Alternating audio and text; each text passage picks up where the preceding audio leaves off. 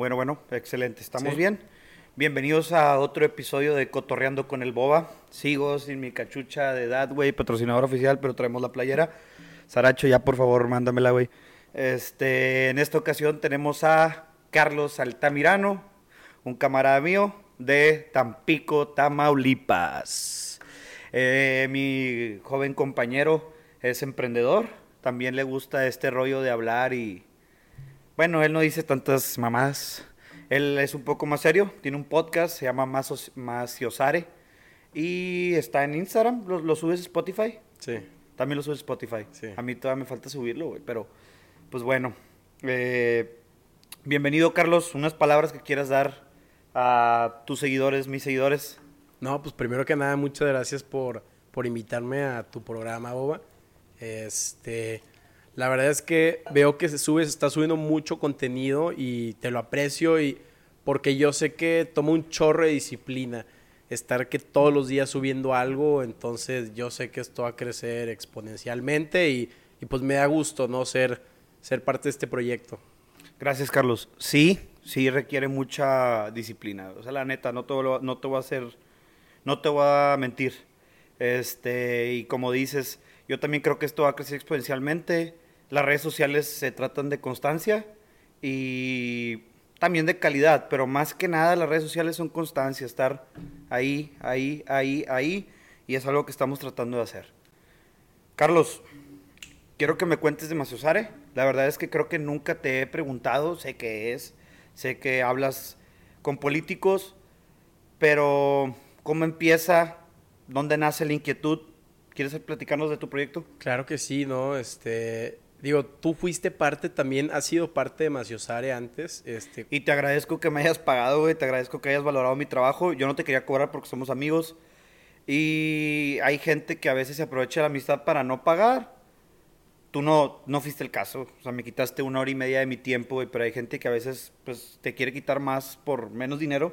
Te agradezco que me pagaste, que valoraste mi trabajo, también la invitación. Y pues aquí estamos. No, no, gracias a ti por tu tiempo. Este, yo sé que entregaste un producto de calidad y, pues al final del día, este, claro que somos amigos, pero yo sé cuando le estoy quitando el tiempo a alguien. Entonces, claro que, que me da gusto estar ahí. Fíjate que Maciosare nace, eh, bueno, la idea nació desde mucho antes. Este, como te digo, yo soy de Tampico y este, yo sé que tú te acuerdas todos los temas de que eran 2008, 2010, cuando fue toda la inseguridad en, en el país, toda la ola de, de Claramente inseguridad. que sí, me acuerdo, me tocó. Este, nos tocó a toda esta ola del norte, de, bueno, yo creo que la mayoría de, del país. Y me acuerdo y muy, muy bien que yo... Que ojo, este tema no se ha acabado, solamente disminuyó en el norte, pero Michoacán, Sinaloa, lo que es abajo, el sur, sigue un poco presente eso. Claro, y lo peor de todo es que no se ve reflejado en los medios.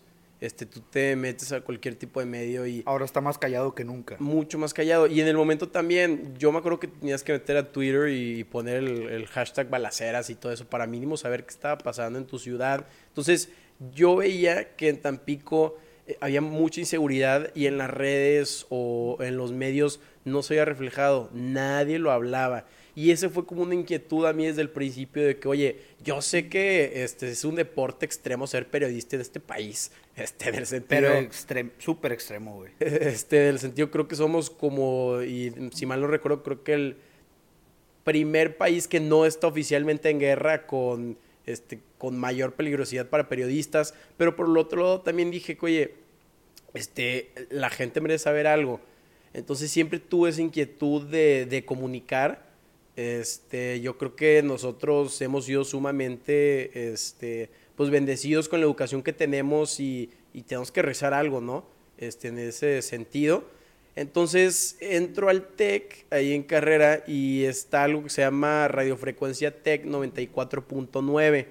Entonces pues, me meto ahí nada más pues, para hacerle rollo y, y veo que ya sí conocí un político, lo que sea, no era lo mismo ayer decir de hey, ¿qué onda? Soy Carlos, este, me gusta mucho lo que haces. Ay, sí, sí, gracias, mijito. Y te hacen como el que, o que le diga, oye, tengo esta plataforma detrás, este programa de radio. O sea, cualquier güey puede tener un, una plataforma de YouTube, pero que te den un canal de, de un, una... Una programa de de radio, una un estación- tiempo al aire. Un tiempo al aire, de eso te lo da el gobierno, entonces ya es mucho más complicado. Entonces ahí fue donde empezamos a entrevistar a, a estos políticos. Este, tuve la oportunidad de, entrev- de entrevistar a, al este, diputado Colosio antes de que... Pues em- empujar un poquito más el... ahí. Porque está muy pegado, sí. Ah, ok. Antes, a, a Colosio antes de... antes de que fuera famoso, este, creo que yo lo entrevisté cuando el men tenía 3000 seguidores en Insta, ahorita, la verdad, tiene creo como 50 mil, no me acuerdo, antes de su programa en Netflix, de toda la serie de, de su papá, entonces, de ahí fui agarrando como que el, el hablar de, de estos temas, y ahí nos decían mucho que, este, que no demos una opinión, Ahí quiénes, los del TEC. los del TEC te dan una capacita- capacitación, está el güey que está como, ha, ha llevado 40 años en la radio y, y según él es una leyenda, y él te capacita acerca de que, que no des sesgos, que no des tu opinión, porque hay mucha gente que está escuchando esta de, escasos recursos, entonces tú no le puedes estar implantando una opinión a alguien que, que puede que tenga una agenda tuya, no sé si me explico. O a lo mejor que no tiene el suficiente, la suficiente capacidad para poder formar un criterio propio. Total. O sea, está mal darle tu criterio para influir sobre él. Totalmente, eso es lo que decían. Y ahí fue donde agarré el, eh, pues esta iniciativa, ¿no? Este, de, de empezar a, a comunicar y, y, pues la radio es un- una, son lugares muy salvajes. Yo llegaba a veces que tocaba temas, no sé, Venezuela y te marcaban, y te marcaban y te decían de que es que mi país, ¿no? Y tú, que oye, tranquilos, este. Ah, o sea, ya estás platicando. calado para polémicas, ya estás calado. Eh, pues vamos a ver, ¿verdad? Este. Oye, es que yo, bueno, sigue contando.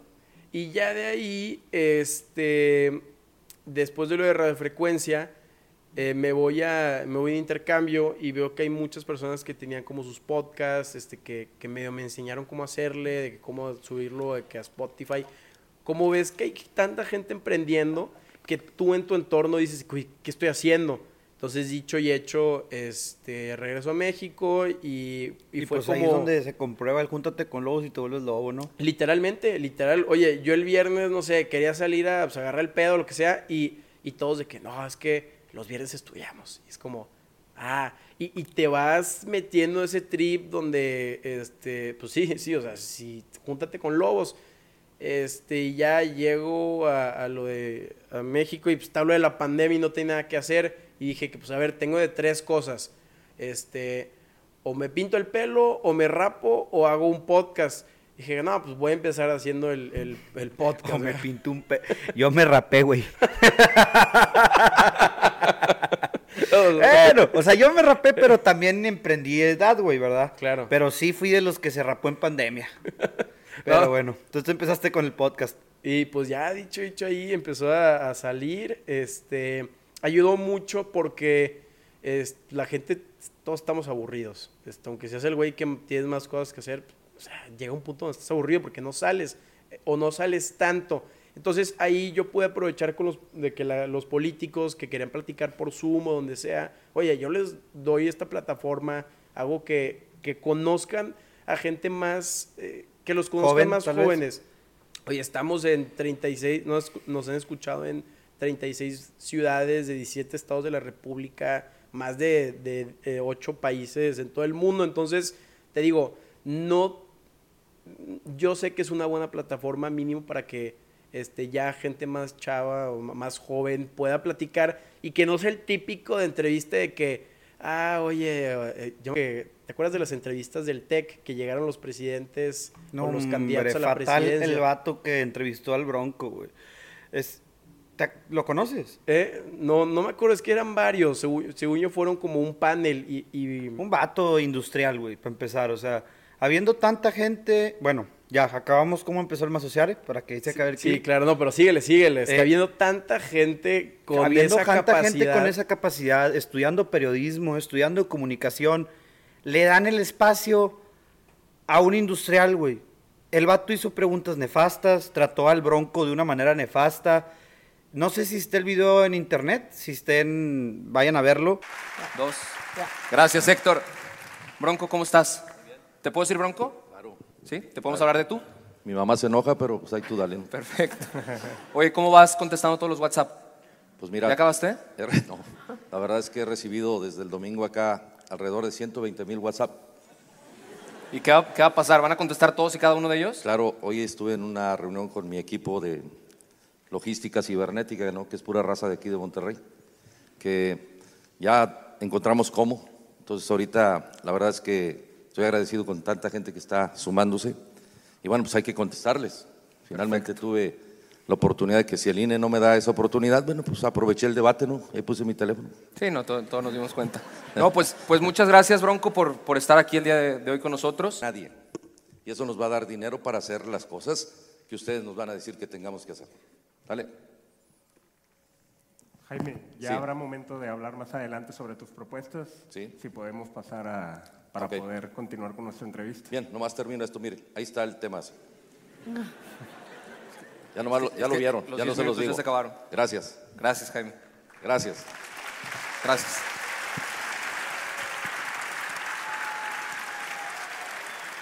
Este vato se quería pasar de listo con el Bronco. Yo no sé si le dieron rienda suelta a agredir al Bronco, porque literal el vato estuvo agrediendo al Bronco. Me, me llamó mucho la atención que comentaste el tema de, de dar resultados, que los expertos son aquellos que dan resultados, cualquiera que sea su área.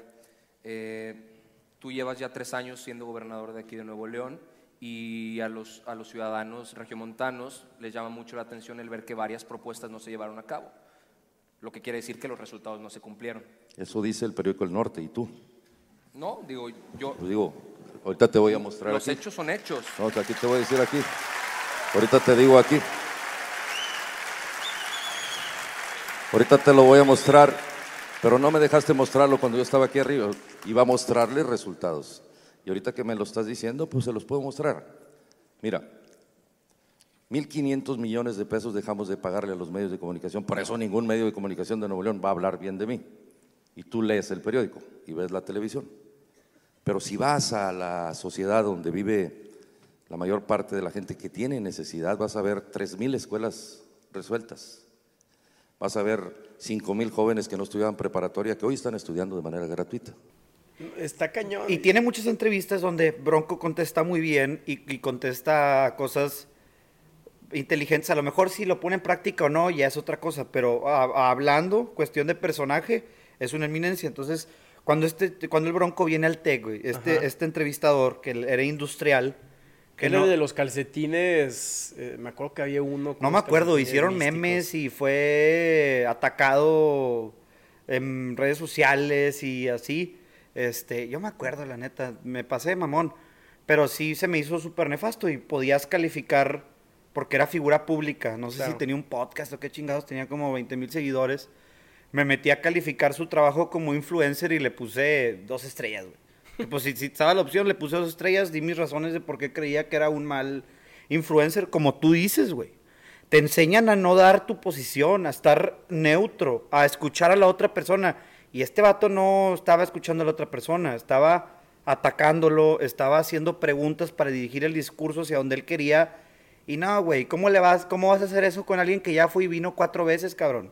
El Bronco está súper experimentado. Este huerco de 22 años, no, pues el pinche Bronco lo agarró de trapo, güey. Estando un poco en esa misma pregunta, si tú al día de hoy no fueras candidato a la presidencia de la República y quedaran los otros cuatro nada más, ¿por quién votarías? Pues creo que votaría por Margarita. ¿Por qué? Pues no más. Bronco, no puedes, No te creas, hombre. Ya te estoy sacando. puedes venir a hablar de eso con los jóvenes. Mira, ahí te va.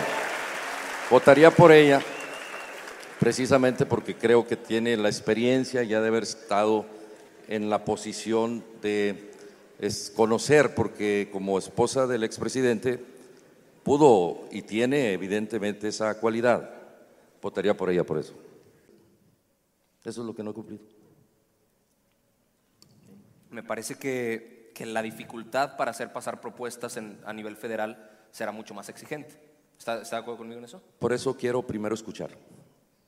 O sea, no quiero hacer una propuesta, quiero escuchar, quiero conocer el país, quiero recorrerlo, precisamente para eh, saber qué tenemos que hacer en una propuesta que sea objetiva. Y eso es algo que tienes razón. Finalmente lo haremos de esa manera. La campaña ya inició Sí. y las propuestas tendrán que empezar a presentarse. Porque si no, La no segunda- sabemos por qué estamos votando. Eh, ¿Todavía no vas a votar ahorita? No, yo lo sé, yo lo sé, Faltan faltan, faltan 68 días. 68 días. Sí. Yo lo sé, yo lo sé, pero.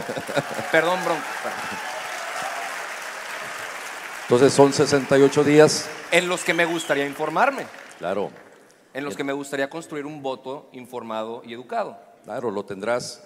Si me sigues en Facebook, ahí vas a ver todas nuestras propuestas. Ahorita, ¿qué hay ahí? Claro. Bueno, habrá tiempo de platicar de eso. Sí, claro. Eh, para ti, ¿cuál es el. Sí, no, este, él era, era priista, es de los dinosaurios priistas, este, creo que es de, de Linares, si mal no recuerdo, pero está bien sazonado. ¿Sabe qué onda? ¿No, no viste el video donde este, el Bronco va a una cárcel y, y Ah, está jugando si la metes te saco, ¿no? la- Pinche o sea, Bronco. Trae, trae carisma, trae, o sea, y por un lado sí dice comentarios excéntricos como el te mocho la mano, así es tú. Pues, pues no, ¿verdad? No se trata de eso. No es necesario vivir en los pinches. Oye, Bronco, el, el artículo 22 constitucional prohíbe la mutilación y prohíbe la tortura dentro de México. Sabemos que es un tema que queremos escuchar. Eh, además, existen tratados en los que México reafirmó la importancia de defender los derechos humanos. ¿Qué vas a hacer para implementar la propuesta de, de mochar manos a los corruptos? Mira, también la Constitución prohíbe robar. Y los funcionarios roban. Claro, pero es- eso es completamente, Claro. Bien, eso es fuera de la ley. ¿Planeas decir- cortar manos fuera de la ley? mira, escúchame. La Constitución dice que no debe robar. También sé que debe, dice eso. No crees que mi propuesta la hice por ocurrencia de sacar simpatía en el debate. Es- No, pero entonces, lo hice. ¿qué va a pasar con el Congreso? Claro, ¿Cómo va a pasar eso? pues, los tengo que convencer. Es decir, mira, tenemos hablando de la corrupción desde hace 40 años. Eh, desde Miguel de la Madrid hacia acá. La renovación moral. Hoy hasta hoy estamos con el Pero por el otro, oye, fue el primer independiente gobernador, o sea, no cualquier pendejo. Fue Y el lo- primer candidato independiente de todo México, gobernador, presidente, todo. Fue el primer independiente que ganó en el país. Y supo cómo. O sea, nosotros aquí en México tenemos muy arraigado el de que, tipo, todos los de Villa y Zapata, y si ves al güey a caballo tomándose sus, sus shots de, de El macho masculino mexicano. Exacto, es lo que vende, o sea, es lo que al pueblo le gusta. Desde Pedro Infante tenemos muy, muy arraigado, es como una parte de la cultura que no lo vemos, pero sabemos, el güey que tiene el cinturón así, todo el, ¿sabes? Entonces, el Bronco ju- jugó muy bien ese papel y se terminó ganando la, la gobernatura de, de Nuevo León, que no es el estado tutti frutti que No es cualquier mamada. no es cualquier mamada. O sea, oye, no- Nuevo León tienes este, todo para hacer un... digo, no, no vamos a, a tocar temas separatistas de que pues, Nuevo León independiente, porque digo, Tampoco se trata de tampoco eso. se Somos trata un de país eso. y Y, ajá, literal. este, vamos a jalar parejo para donde mismo. Totalmente, totalmente de acuerdo. Pero oye, tenemos, o sea, frontera, tenemos minería, tenemos gente muy capacitada. Este, San Pedro es el la- municipio con más riqueza de Latinoamérica y no tanto riqueza de que, ah, que- sino tiene mucha riqueza cultural, este, Gastronómica. también. gastronómica. No sé si me explico. Eh, el chiste es que Bronco No está gobernando cualquier mamada. no está gobernando cualquier mamada, tal vez le quedó muy, muy grande el saco, pero es lo que decíamos, de que, oye, como un chavo de 22 años del TEC, digo, yo no lo conozco, no sé quién es, no tengo nada personal contra él, pero si dices, oye, este, tal vez él lo agarró de publicidad. A lo mejor, güey, pero no es una manera de tratar a un invitado. No es una manera de llevar un debate o una exposición de ideas. Este, porque, o sea, el vato vio a Naya y a Naya se la cromó. O sea, dejó a Naya como la persona más chingona del mundo. No hubo ningún ataque, tampoco con Meet. Llegó el bronco y, eh, ¿qué onda, güey? Y, No, y- Naya le puso un oxo, o sea, Ajá, se lo llevó a vacunarse, un ¿no? Oxxo, Se lo llevó a vacunarse, o sea, a Amarillo Texas se lo llevó. Ricardo, ¿cómo estás? Muy bien, muchas gracias. A mí no me tocó un microfonito de esos elegantes, pero aquí traigo el mío. Muchas gracias, ¿eh? me da mucho gusto estar con ustedes y con toda la comunidad del TEC de Monterrey. Oye, antes de, de empezar con la entrevista, ¿te gustaría que te habláramos de usted, de tú, algún De apodo? tú, por favor. De tú, te podemos hablar. Perfecto, pues me parece que vienes llegando de Puebla, ¿verdad? Sí, dormí en México, estuve ayer en Puebla en eventos, digamos, muy largos hasta la noche. Dormí en la Ciudad de México, tuvimos conferencia de prensa hoy tempranito a las 7 de la mañana Y volaste para y acá. volé para acá. Pues mira qué tal te recibe la gente aquí en Monterrey. Muchas gracias.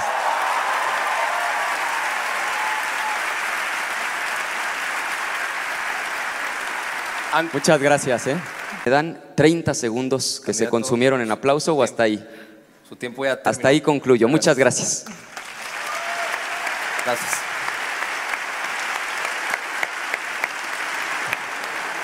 Justo a tiempo, 30, Están más estrictos que los del INE. 30 segunditos le faltaron. En el INE también vimos que, que jugó muy bien con sus tiempos, se preparó muy bien. Esperemos que no traiga screenshots aquí de nuestras conversaciones de WhatsApp también para, para quemarnos en una de esas. Eh, pues bueno, candidato, partamos de una premisa muy sencilla y creo que estará de acuerdo conmigo. Antes de nada, antes de ser candidato, antes de ser político, usted es un ser humano. Y el día de hoy, más que venir a hablar de propaganda política, más que venir a hablar de otros candidatos, nos encantaría tener la oportunidad de tener una conversación muy sensata sobre quién es Ricardo Anaya. ¿ok? Partiendo de, esta premisa de, que somos personas, al final de cuentas, y pues los valores importan y las habilidades y capacidades también. Ricardo, platícanos un poco, ya vemos que aquí se encuentran muchísimos estudiantes y además en Livestream nos estarán viendo una cantidad enorme más. ¿Tú cómo eras a nuestra edad? ¿Cómo eras a los 20, 25 años? Me platicabas que tienes 39. ¿Eras un estudiante desmadroso? ¿Eras el estudiante que pasaba las tareas? ¿Qué- ¿Cómo eras? ¿Cómo eras tú? Y fue el regalo de mi esposa del Día de las Madres. Perfecto. Pero bueno, no decidiste ser músico, no, no decidiste ser docente ni físico, decidiste ser un político. Y actualmente estás contendiendo el puesto más importante que puede tener un político en nuestro país. ¿Por qué decides hacer esto? Mira, dos cosas. Mencionas ahorita que uno de nuestros propósitos en esta vida es venir y ayudar a nuestros amigos, a nuestros vecinos. Si tú llegas a ser presidente, vas a ayudar a tus amigos. Sí te voy a decir cómo y no también te voy a decir cómo. En lo personal, pues por supuesto que sí. Pero me imagino que tus colaboradores cercanos también son tus amigos, o solo son de la chamba y no son cuates de ahí en fuera. ¿no? Por supuesto que la gente con la que colaboras se construye una relación de amistad, una relación de afecto. Realmente llegues más rápido, pero si vas en equipo vas a llegar muchísimo más lejos. Gracias, Ricardo. Mencionabas que hay gente aquí de tu equipo de trabajo, eh, algunos me, parece, me parecerá que están sentados en las Aquí anda primeras filas. Salomón Chertorivsky, por aquí andaba también Agustín Basabe. Perfecto. Si, si yo me, si tú me contrataras para un trabajo específico, a un año de mi contratación, ¿de qué me estaría quejando de ti? Es decir, que, digo, todos tenemos áreas de oportunidades y cualquiera que estudiante que esté trabajando aquí me, me sabrá entender cuando algo que te dice tu jefe no te parece o alguna actitud que te dice tu jefe no te parece. Tus colaboradores cercanos, ¿qué dirán de tus espaldas atrás de ti? Pues mira, yo esperaría, seguramente dicen muchas cosas A que, tus espaldas. que soy el último en enterarme. Se la ha jugado conmigo, que se la ha rifado y con quienes he venido construyendo este gran proyecto que espero que concluya muy bien el primero de julio. Mencionas que, que duermen poco. Ya iban a empezar aplausos acá también. Eh, cuando duermes, ¿de verdad descansas? O sea, con toda esta presión de, de estar contendiendo a la presidencia, con que no sabes qué trapito sucio se podrá eh, destapar el día de mañana, eh, con estar al pendiente de los demás candidatos, ¿de verdad duermes bien? Sí, la verdad es que duermo muy bien. Yo creo que tengo bastante tranquila la conciencia. Poco, pero muy bien. Pero con mucha presión encima. Sí, pero no, fíjate que no. Existen probabilidades de que la presidencia no sea tuya. Eh, en ese caso hipotético, ¿qué pasaría en primera con- contigo y con esto, este propósito de vida que tú tienes? Es decir, ¿desde qué trinchera lucharías en dado caso que no, que no llegara a la presidencia? Esa es- si quieres contestar esa primera pregunta. Mira, yo creo que en la vida Es más, si, compadre, si ves esto, cállale que cotorrear. O sea, sí te estoy criticando, sí te estoy rayando la madre, pero me supongo que ya estás acostumbrado a esto, eres figura pública y has de estar igual calado que, que el Carlos, ¿no? A mí lo que más me caló fue el güey que, que llega y, y, eh, agarra el micrófono de que "Ay, ya tengo una duda. Y aparte, o sea, ¿cuáles son las probabilidades que de todo el público que levantaba la mano, o sea, ese güey, y llega y dice que, oye, Naya, este, creo que uno preguntó, ¿cuál es tu deporte favorito? O el otro de que, ¿eres tigre o rayados? De que, a ver, o sea, No, pregunta, hombre, no ¿sabes? mames. Eh, Tienes una pregunta que ya van, o sea, van 400 o 600 personas que están en el auditorio hay gente con maestrías, posgrados, pues todos los profesores del TEC, la mayoría son unas pistolas. Y tiene que llegar ese güey y decir, oye, este, ¿te gusta más el rugby o la cross? Eh, ¿Tú- Oye, ¿tú no, no, crees que cabrón. es- To- Es muy regular de las, de las conferencias y de los foros de, de opinión pública que a cada rato sale un tarugo. Luego sale el güey que dice, Anaya, yo tengo un podcast en el que no sé qué, que hago y pienso y he estudiado y he hecho y he viajado y he conocido y he platicado con aquel y he hecho el otro y mi pregunta es, ¿Qué opinas? Y preguntan una pendejada irrelevante, pero ya hablaron dos minutos de quiénes son y, de la chingonada que son. O sea, si, te ha tocado, güey. O que empiezan a decir y que empiezan a ellos a enseñarle a la otra persona. Yo creo que desde mi punto de vista que esto, esto el otro y el otro. Y, eh, güey, ¿cuál es tu pregunta, cabrón? O sea, no. Yo estoy exponiendo, o sea, del- ¿qué, qué, qué me vas a preguntar? Esas son mamadas de que no, no vinieron a escucharte hablar a ti. Sí, es raza que se autocroma y al final ellos En se público, güey, se ven en mal, se ven muy mal. Muy mal. Les, les falta una, una clase de, de- no sociología, pero... Una cómo- clase de humildad, Socializar con otras personas. Es regla de oro que a nadie le cae bien el güey que sabe todo o que dice saber todo. Pero nunca falta en una conferencia. Pero cabrón. nunca falta una conferencia. Entonces, dices tú como, ok, yo sé que para ti es un reto echarle ganas y, y hablar en público. Y, y yo creo que cuando él se sentó a haber dicho, soy, qué, qué- qué chingón soy que, que pude hablar en público, superé mi miedo. Pero piénsale más allá y di, a ver, puedes decir algo más, este, no, no necesitas tanta validación Mamada. de los, de los demás, o no le eches tanta rollo. Ok, Anaya o cualquier, yo si llego a ser, o si tú llegas a ser, no sé, candidato a gobernatura, échale toda la crema que quieras. O sea, te, la, te ganaste el lugar, por algo estás ahí, pero que llegue este chavo y, y se venda así muy caro. Oye, pero es que eh, eh, no, hay un video que estuvo viral. Miren, aquí está con mi compañero Héctor. ¿No, ¿Tú lo has visto, Héctor, o no? Donde está un vato, se para y empieza así, a decir puras mamadas. Que yo, que no sé qué, que estudié y tengo una maestría, hice esto, hice el otro. Y el expositor le dice, mira, primero que nada, necesitas humildad, compadre. Porque tu manera de preguntar y estar aquí quitándonos el tiempo no va. La gente vino a escucharme a mí, este, aquí estoy para responder dudas. La gente no pagó un boleto para escuchar tus mamadas. Lo primero que necesitas es humildad. La segunda, no entendí tu pregunta, güey. De que no sé qué preguntaste. Y, y de que todos así, que, oh, la madre. Y se O lo... re- no violencia el compadre. Sí, no, es que luego hay, hay expositores que tratan de responder y son cordiales y la madre, pero no, no. Ese tipo de gente, pobrecitos, quién sabe qué complejo tendrán o qué rollo, pero eh, no estés mamando, esa no es pregunta. No, y probablemente yo haya sido una de esas personas en alguna de las de que entrevistas, ¿sabes? Que, Un abrazo, un abrazo a Carlos. Eh, pues es verdad, o sea. Pero es que una eh, cosa es preguntar muy, y otra es muy cosa es- fácil hacer, es más difícil es tú verte al espejo y decir, ok, tal vez lo que dije estuvo fuera de lugar, ¿sabes? Sí, sí, sí. Entonces yo A lo sí- mejor te dejas llevar por el, por el, Sí, y por eso yo trato de empatizar con todas las personas, porque hoy me puedo reír del güey o, o criticar al men que, que ah, este, destruyó al bronco o trató de destruir al bronco, pero pues, al, al día siguiente tal vez yo pueda ser, ser esa persona, Pero, güey, es parte de. O sea, aquí estamos enfrente del micrófono, exponiéndonos, es parte de, va a pasar. O sea, y el día que me pase voy a tener que aguantar chingos de vara. Y el día que te pase vas a tener que aguantarla, güey. No, total. Porque total. si, o sea, si quieres, es como las influencers. güey. A las influencers les tiran mucho carro, les dicen muchas mamadas, pero, eh, güey, todo lo bonito, todo el trabajo que es nomás, ah, subo un story y me regalan no sé qué pedo, subo un story y me pagan 40 mil bolas, subo un story y me pagan 100 mil pesos, güey.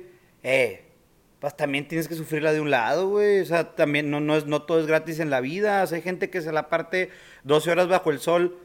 Tú en un minuto haces 40 mil varos de subir algo en internet, pues tienes que aguantar vara, güey. O sea, entonces... O sea, dices que ellas o ellas, ellos en general, porque digo, la mayoría de las influencers son mujeres. Ellos y ellas. este, por, por los productos que venden, ¿no? Este, se tiende más a ser influencer mujer, pero bueno, sin tocar esos temas, es- Sí, ellos y ellas. No, no, no vale madre. este, tú te refieres a que se enfocan mucho en, en los problemas que tienen y no tanto en lo que estén ganando. No, no, no. Creo que hay que aguantar vara de la gente. Si, si tu trabajo es estar expuesto a la gente, pues hay que, está con madre recibir lo bueno, está con madre recibir la lana, recibir el reconocimiento, recibir la fama. Y no, no, no creo que esté bien tirarle tanta mierda a alguien virtualmente, güey. Claro. Yo no lo estoy haciendo desde mi ordenador escribiendo. Si yo sí le rayé la madre al güey que quiso destruir al Bronco, se lo estoy diciendo de frente. Y lo estoy invitando a tomar asiento. Para que me explique por qué él lo quiso hacer y decirle, "Eh, te pasé pendejo. Se lo dijo en su cara. Yo, yo tengo huevos, puedo sostenerlo. Se me hace repugnante que alguien desde su teléfono te pueda escribir cosas tan hirientes.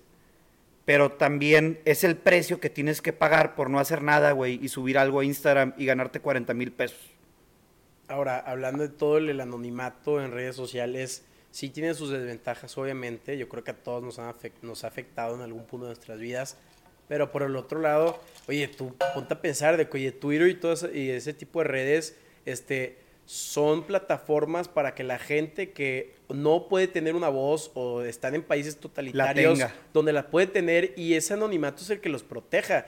O sea, no sé si has visto Bueno, en, varios países, bueno, todo lo, la ola de, de este, liberaciones en el norte de África y de todos los países árabes usaron mucho Twitter porque fue una manera de distribuir información en países que los tienen muy, muy resguardados. Entonces son como las dos caras de la moneda, ¿no? Es un Bueno, arma doble filo. Pero antes de llegar a eso, hay que tocar el anonimato como tema, o sea, hay que darle su tema. ¿Tú no consideras que el, que el trabajo, el esfuerzo y lo que tienen que pagar las influencers tal vez es recibir odio? Yo no creo que la gente debería recibir odio, pero sé que llega y sé que va a llegar. Y pues si es lo único que te está... Obviamente hay trabajo detrás de estar subiendo cosas, pero no estás cinco horas en el sol, no estás 12 horas sentado en un escritorio. Es, es un trabajo más light. Conlleva su esfuerzo, sí.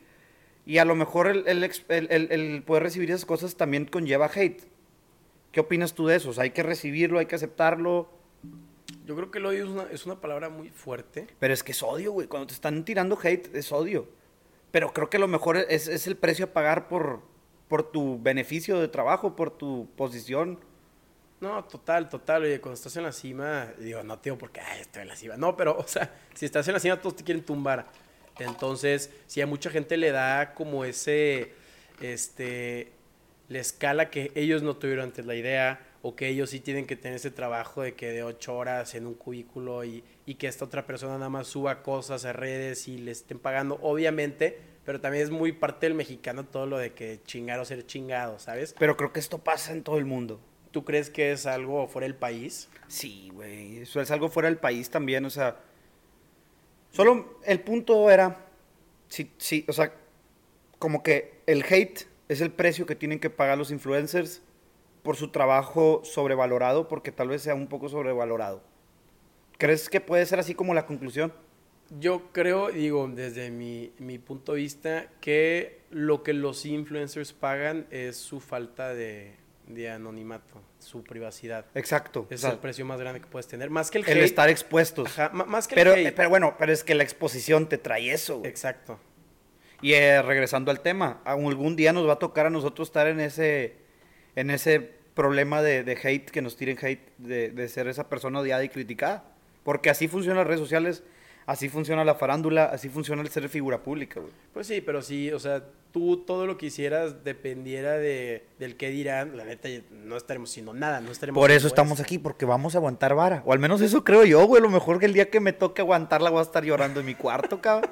Oye, pero bueno, tú me estabas contando, ahorita vamos al anonimato. Tú me estabas contando que dentro de la radio, o sea, tú ya estás calado. Yo no he tenido ninguna polémica. Lo más cercano a una polémica fue que hablé del- de la colonia del Cerro La Campana. Ok. Hablé de que tiene el mural más grande del mundo. La gente de, de la colonia se me encabronó porque No dije que no tenía lana. Digo, yo no lo dije, lo dijo mi, mi co-conductor, pero medio como que no utilizamos las palabras adecuadas. ¿Quién Dijimos, fue la gente? eh, me empezó a comentar que me empezó a comentar cosas de medio hate y me asusté. Pero al- principio, ¿no? Y fue una polémica súper pequeña, güey. No sé qué vaya a pasar cuando sea una polémica grande. Ah, no, otra polémica en la que me metí fue que yo mataron a un búfalo, ¿no? Ok. ¿Viste lo de Coahuila? Sí. un bisonte. La nota fue muy amarillista, estuvo muy manipulada. El búfalo no reapareció. Eh, no mataron a los búfalos que reaparecieron, güey. Ajá. Sí se cazó un búfalo, No sé si de manera legal o ilegal, pero sinergéticamente sí. Y pues ahí defendía al rancho que casó al búfalo, para no entrar en detalle. Claro. Y me empezaron a llover de que si te casamos a ti, si te matamos a ti. Y me asusté, pero dije, nada, también pinche gente, ¿qué me va a hacer? Sí. Esas son las únicas dos polémicas. Nunca me ha tocado estar en una polémica grande.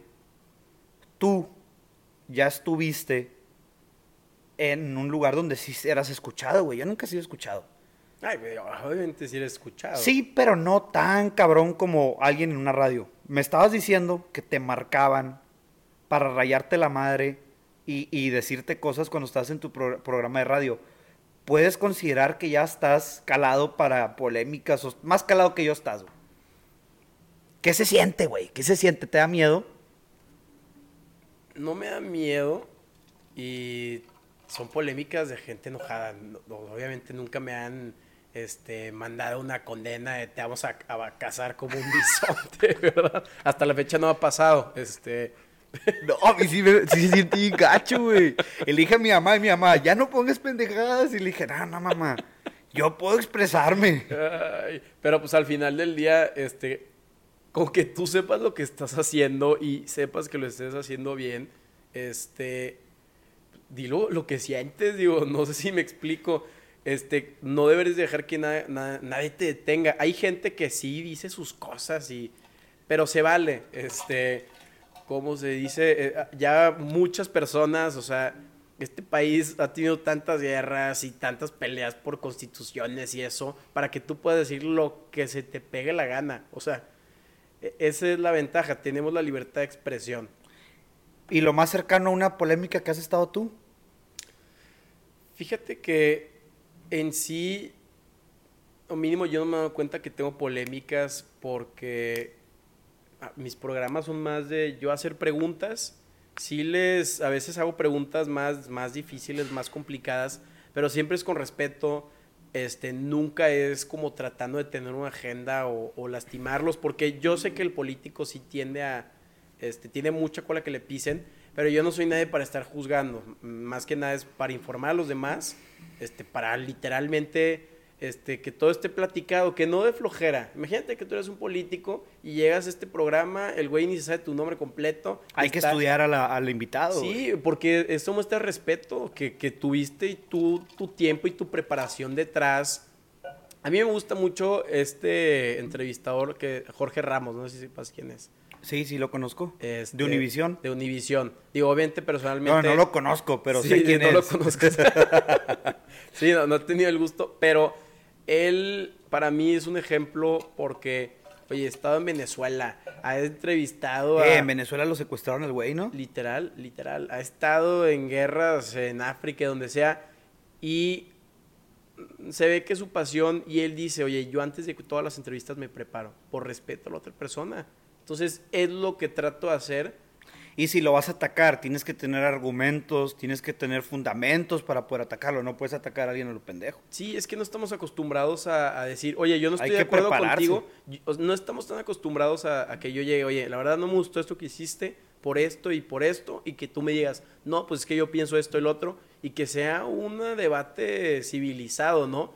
Este, yo me acuerdo que en el TEC, cuando teníamos clases presenciales, pues yo también decía mis cosas y, y, y había mucho enojo este, con temas más polémicos, que si quieres lo entramos a detalle, y decía, oye, es que este es mi punto de vista y me gustaría que lo dialoguemos, porque cuando deja de haber diálogo, es- no que se muera la democracia, o sea, tampoco me voy a poner tan así de que, ah, pero cuando no hay diálogo, entonces las sociedades ya no avanzan, porque es ese Tenemos que estar abierto al diálogo. Es que ese choque es el choque de ideas para crear una síntesis. Es la tesis, choca con la antítesis y crea la, si- a la, la cagué, ojete. Pero bueno, tú entendiste la idea, ¿no? O sea, tiene que haber un choque de ideas para tener una conclusión. Y cuando solamente una persona puede estar hablándolo, entonces nunca llegas a algún tipo de iluminación. de Roberto Martínez habla de, de- de sociedades polarizadas que deben de conversar, güey, para generar nuevas ideas.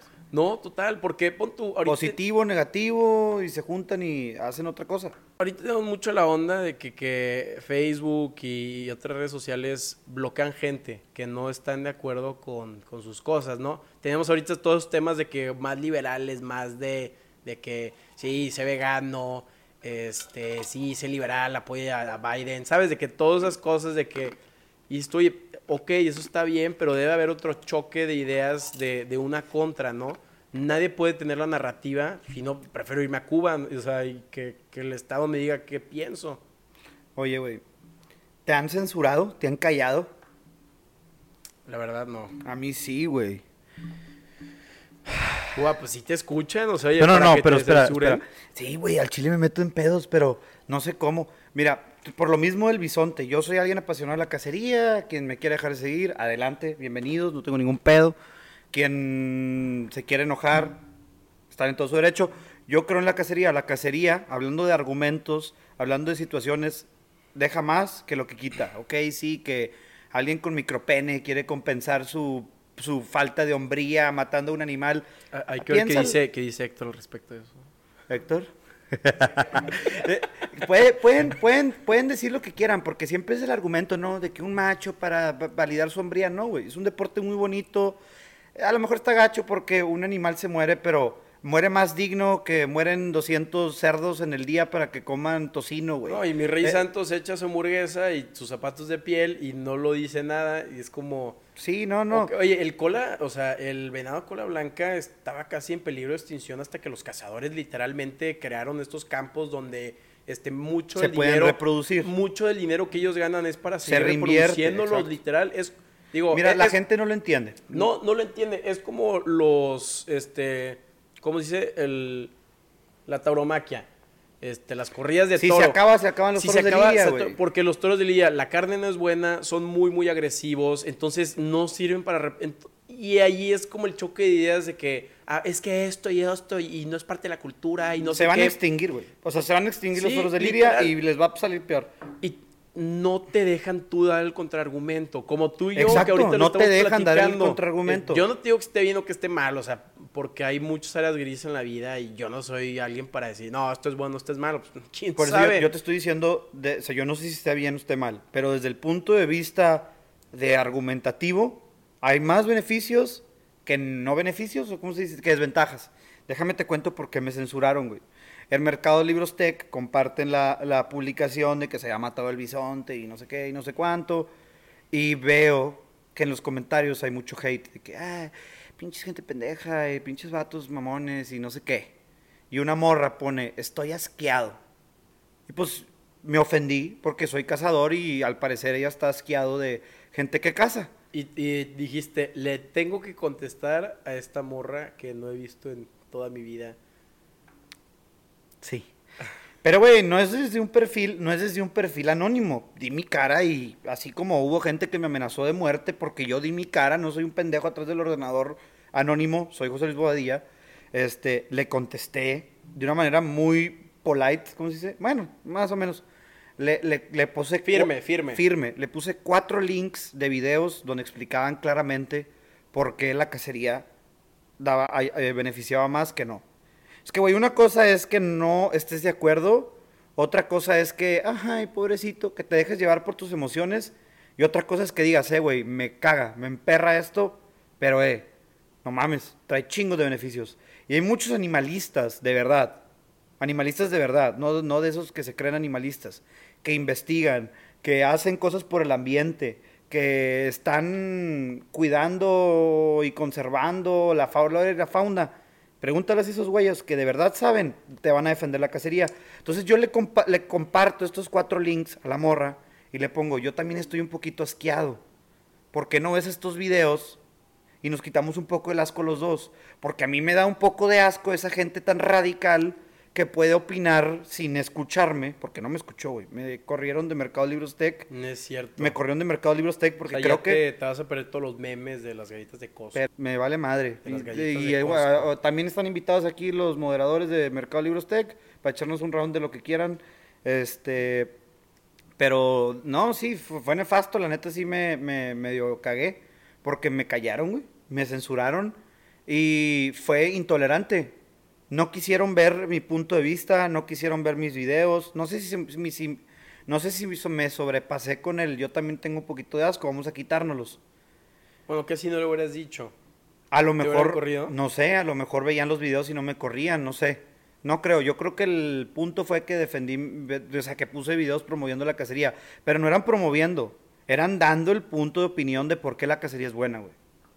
Es que Y me corrieron. Siento que, pon tú, ella, O te, sea, empujó, ella, ella te empujó al darte ese... Y tú le empujaste de regreso, entonces eh, no hubieras tocado el tema de una manera un poco más, no pragmática, Pero bueno, porque ella sí puede decir que le doy asco y porque yo no puedo decir que ella me da asco.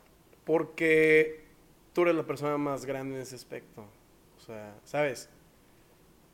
Ah, no sé si era menor de edad, güey, no sé. Sí, no, no. Este, no decía la edad, este. No, no tengo en idea, el- o sea. En el Facebook luego dice de que la edad, este, si es complicado, si andan. Cabrón, no sé. No, pero digo, yo no conozco a la otra persona y la neta, este, pues, este, le deseo lo mejor toda su vida. Pero Ah, yo mínimo, también, no le deseo yo mal. sé que, que tú eres, este, sabes cómo con las Educado, personas. yo sé que lo hice mal. Sabes cómo con las personas, güey. No sé si me explico. Entonces yo a, a esta persona no le puedo exigir o esperar esto porque yo no sé cómo sea tu comportamiento, pero tú eres muy vivo, güey, y sabes cómo y por dónde. Sí, fue un poco grosero. Pero creí que tuve el derecho porque ella lo tuvo, ¿sabes? Claro. Pero bueno, mm, la violencia no se arregla con violencia. No quiero decir que abrazos no balazos, pero yo sí creo que el crimen se combate con mano dura, pero no es el tema ni nada. Pero ¿Crees sí, que el crimen se combate con mano dura. mano dura? A ver, ¿qué, qué sentido? Ay, no sé. Bueno, lo dejamos para prohibidos. Porque es que, güey, luego nos pueden matar, cabrón. Yo creo. Espera. Bueno, vamos a acabar el otro. Fui grosero, te pido una disculpa, amiga. Y no voy a esperar la tuya.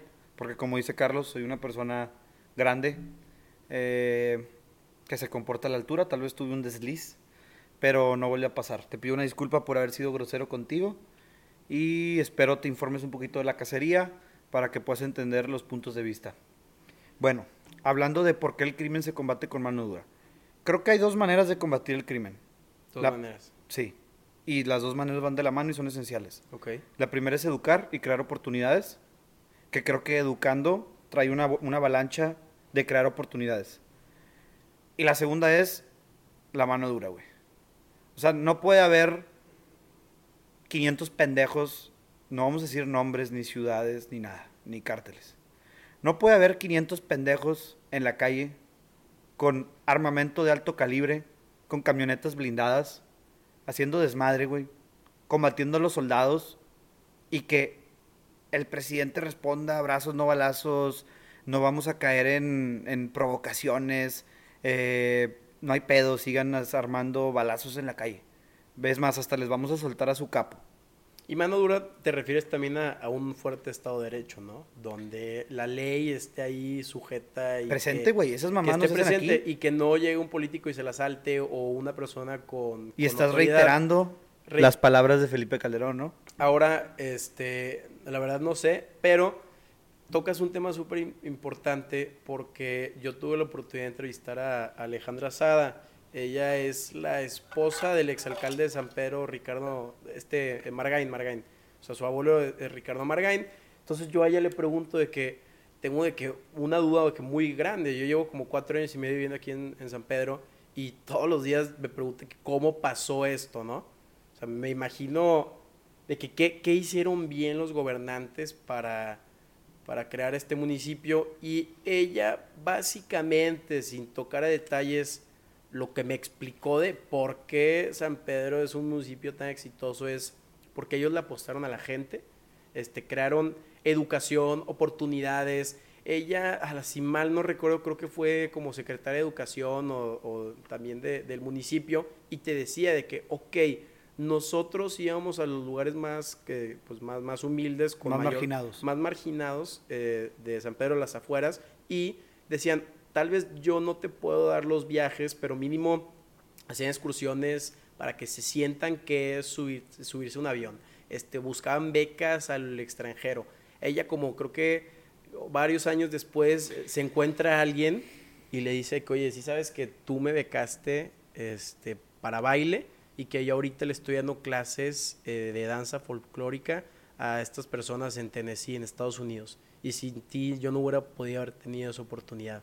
Entonces, dices tú, eh, son las oportunidades. ¿Tú cuándo has visto un delincuente con mochila? ¿No? Digo, sin, sin generalizar, pero yo sí le apuesto muchísimo a las oportunidades, a, las educa- a la educación. Yo en Berkeley tomé este curso Bueno, que entonces se llama... en eso los dos coincidimos. No, total, total. Yo tomé este curso en Berkeley que se llamaba este, negociación de conflictos, este, que te daban los conflictos más salvajes de, de todo, desde Guatemala hasta donde tú quieras, y llegaron a la conclusión, estadísticamente hablando, este, son datos de que del World Peace Organization y todo eso, que los países que tenían un mayor nivel de educación, este, de agua potable, de, de que, pues, de hogar, de todos los este, las necesidades básicas, eso era correlativo a la disminución de, de violencia, porque muchos de esos problemas son este, desde por terrenos, por territorios, este, por porque- Barrios. por, ajá, porque no siente la persona que el gobierno le esté regresando lo debido. Entonces hay mucho enojo. O sea, tú ves y hay mucho, mucho enojo. ¿Por qué crees que AMLO ganó diciendo de que no, es que los ricos contra los pobres, de que los Hay blancos contra los morenos? Porque hay mucho enojo.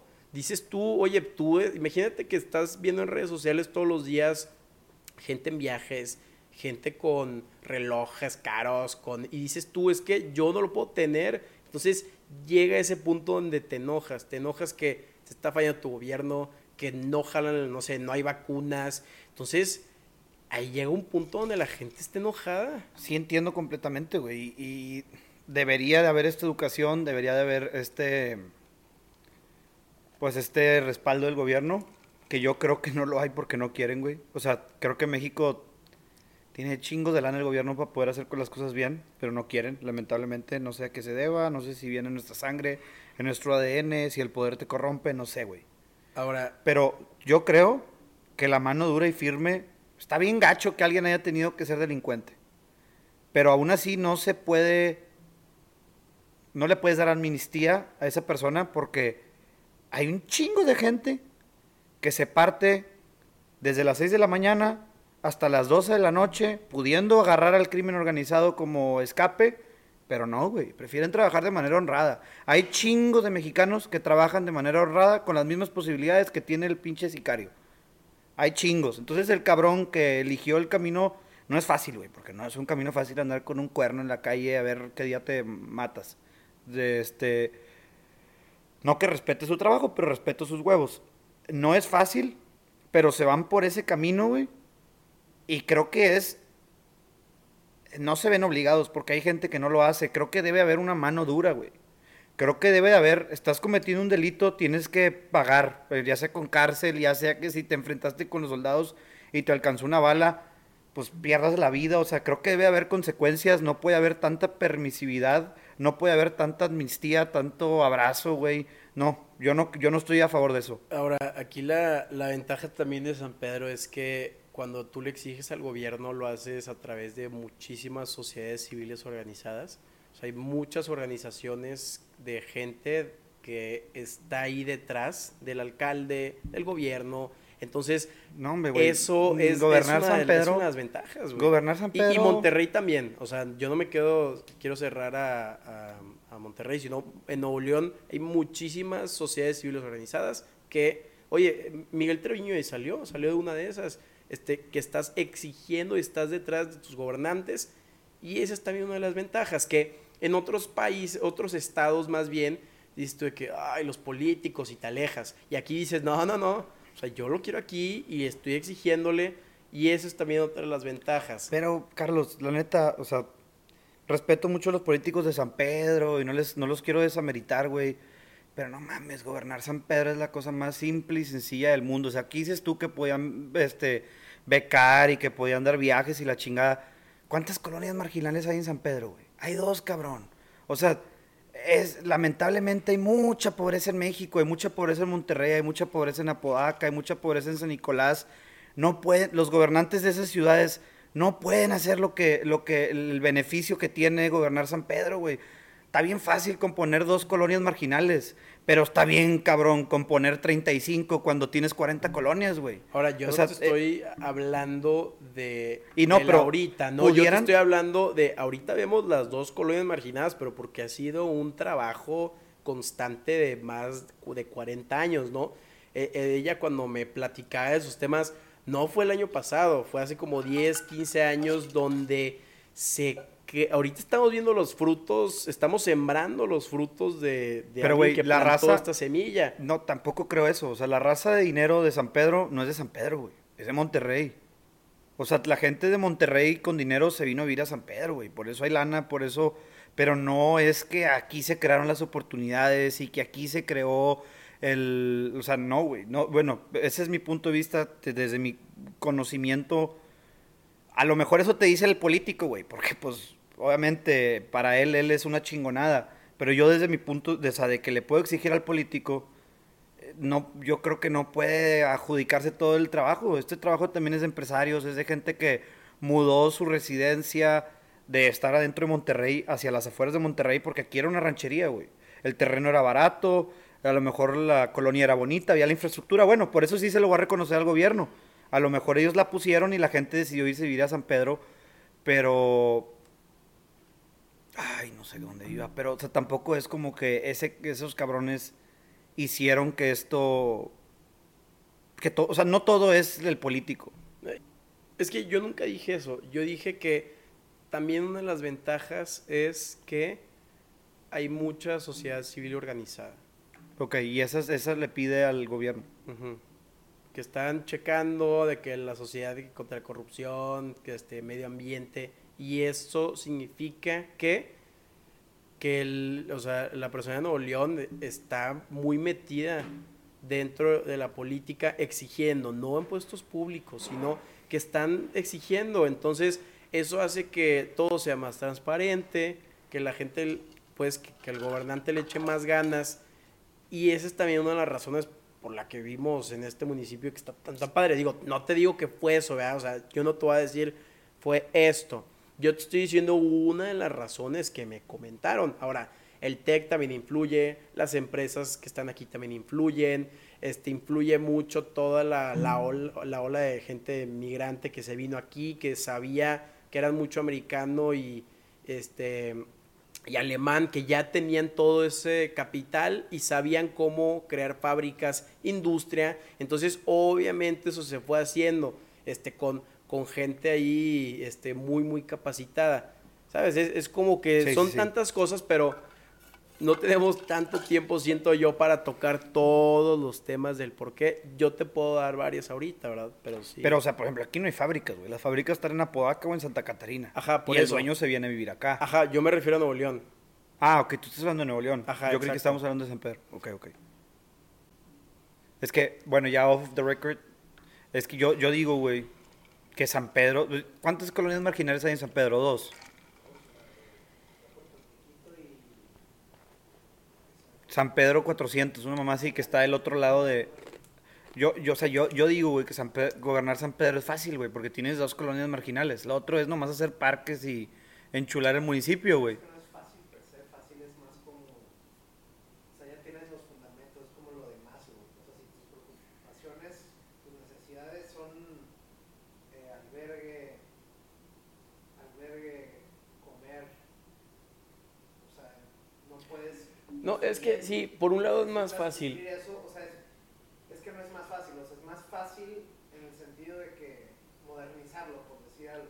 Ahora, no es lo mismo la necesidad que está un poquito más arriba, como la seguridad o, o hacer el municipio más chulo, como tú dices, que darle a la gente de comer o asegurarse de que la gente tenga un lugar de vivienda digno. ¿Sabes? O sea, ya pasó eso hace cientos de años. O sea, está más desarrollado y yo creo que por el desarrollo es más sencillo. Gobernar, eso es a lo que voy. Pero tú crees que San Pedro se desarrolló por un político o por la gente que emigró a vivir aquí a, a este municipio, güey? Yo le apuesto a la gente, yo creo que la gente es la que... A la que emigró. O sea, ¿tú crees que, la, que San Pedro se hizo San Pedro por, por el centro? El lugar es lo que es por la gente. O sea, por ejemplo, grande ejemplo, Eugenio. Pero él no era, él no era, él no era de San Pedro. Se fue a vivir a San Pedro y todos sus hijos viven ahí.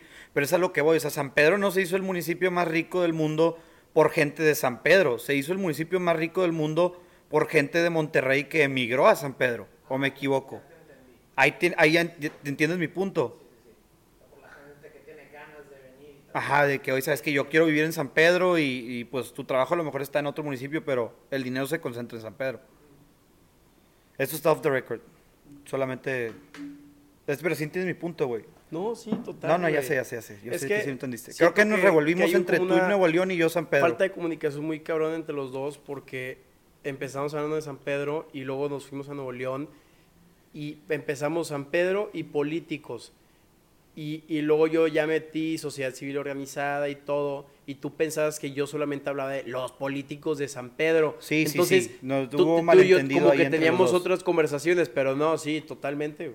Eh, y lo he hablado antes en otros podcasts, es lo chido de esto, güey, que también el malentendido genera, ¿sabes? Sí, son los choques de ideas, güey. Al final del día, este, el idioma que tenemos no es perfecto. güey. Te escucho, nomás que me salió aquí una alerta de la guatita. Si me hubieras dicho, yo le quitaba, güey. Pero sigue grabando y todo bien, ¿ok? Punto, yo no te digo que es más fácil gobernar este municipio, este, porque, no sé, o sea, ya- no, yo me imagino... Es que, güey, compáralo con Tampico, cabrón. Imagínate gobernar a, a Tampico, no va a haber tanta gente que te exige, en, mínimo, mínimo, en casi todos los municipios del país. Pero el que ser te el alcalde, ser el alcalde es, a su madre, el alcalde. Y aquí es más de que, órale, güey, ponte a chambear. Entonces, Pero es que, hay- hay- a, a ver, en Tampico, aquí, ¿cuántas personas me van a exigir hacer mi trabajo? O, o, este, o en Coahuila. En- Pero en bueno, Monclova estamos ¿sabes? hablando en, en una, en una sociedad, eh, ¿cómo se dice? ¿Idílica? No, en una utopía, güey. En una utopía donde el político trabaja sin que le exijan, güey. Gobernar San Pedro es bien fácil, güey. O sea, ya está la infraestructura, no hay pobreza y la poquita que hay, pues la puedes, la, la puedes fomentar programas para de educación, para dar oportunidades a esos sectores. Este, gobernar Tampico, güey. Eso, o sea, compáralo, compáralos. Ya sin exigencia, cabrón. ¿Cómo quitas al crimen organizado? ¿Cómo recibes un puerto? ¿Qué haces con si tu, el 70% de tu población está en posición marginal? O sea, compáralo, güey. La exigencia vale madre. O sea, es que ya estás quitando filtros. Entonces, ok, ya la exigencia, ya te voy a decir, ok, ok, ok, no tomes en cuenta los temas de seguridad, ¿sabes? Y empezamos de que, no, no, pero tampoco tomes en cuenta. Pero es imagínate que, güey, tenemos ¿qué te exigen, y güey? estamos ¿Qué te haciendo exigen? esas- Pavimenta. Pues esas pavimentas, hipótesis. güey. O sea, ¿qué te exige la gente de San Pedro? Ey, queremos Pues, dinero no por sé, la no- pandemia. no pues les das decirte. dinero, güey. Exigen, exigen son, son problemas muy fáciles de resolver. Punto, yo no sabría decirte y, y no puedo, con- porque la neta yo nunca he gobernado un municipio. Entonces, lo máximo que he hecho es un grupo estudiantil. Y te puedo decir que no es la cosa más fácil tratar con gente, siempre va a tener choques, desde que, ay, sentí que te hablé feo, hasta, ¿sabes? Porque ah, está el error humano.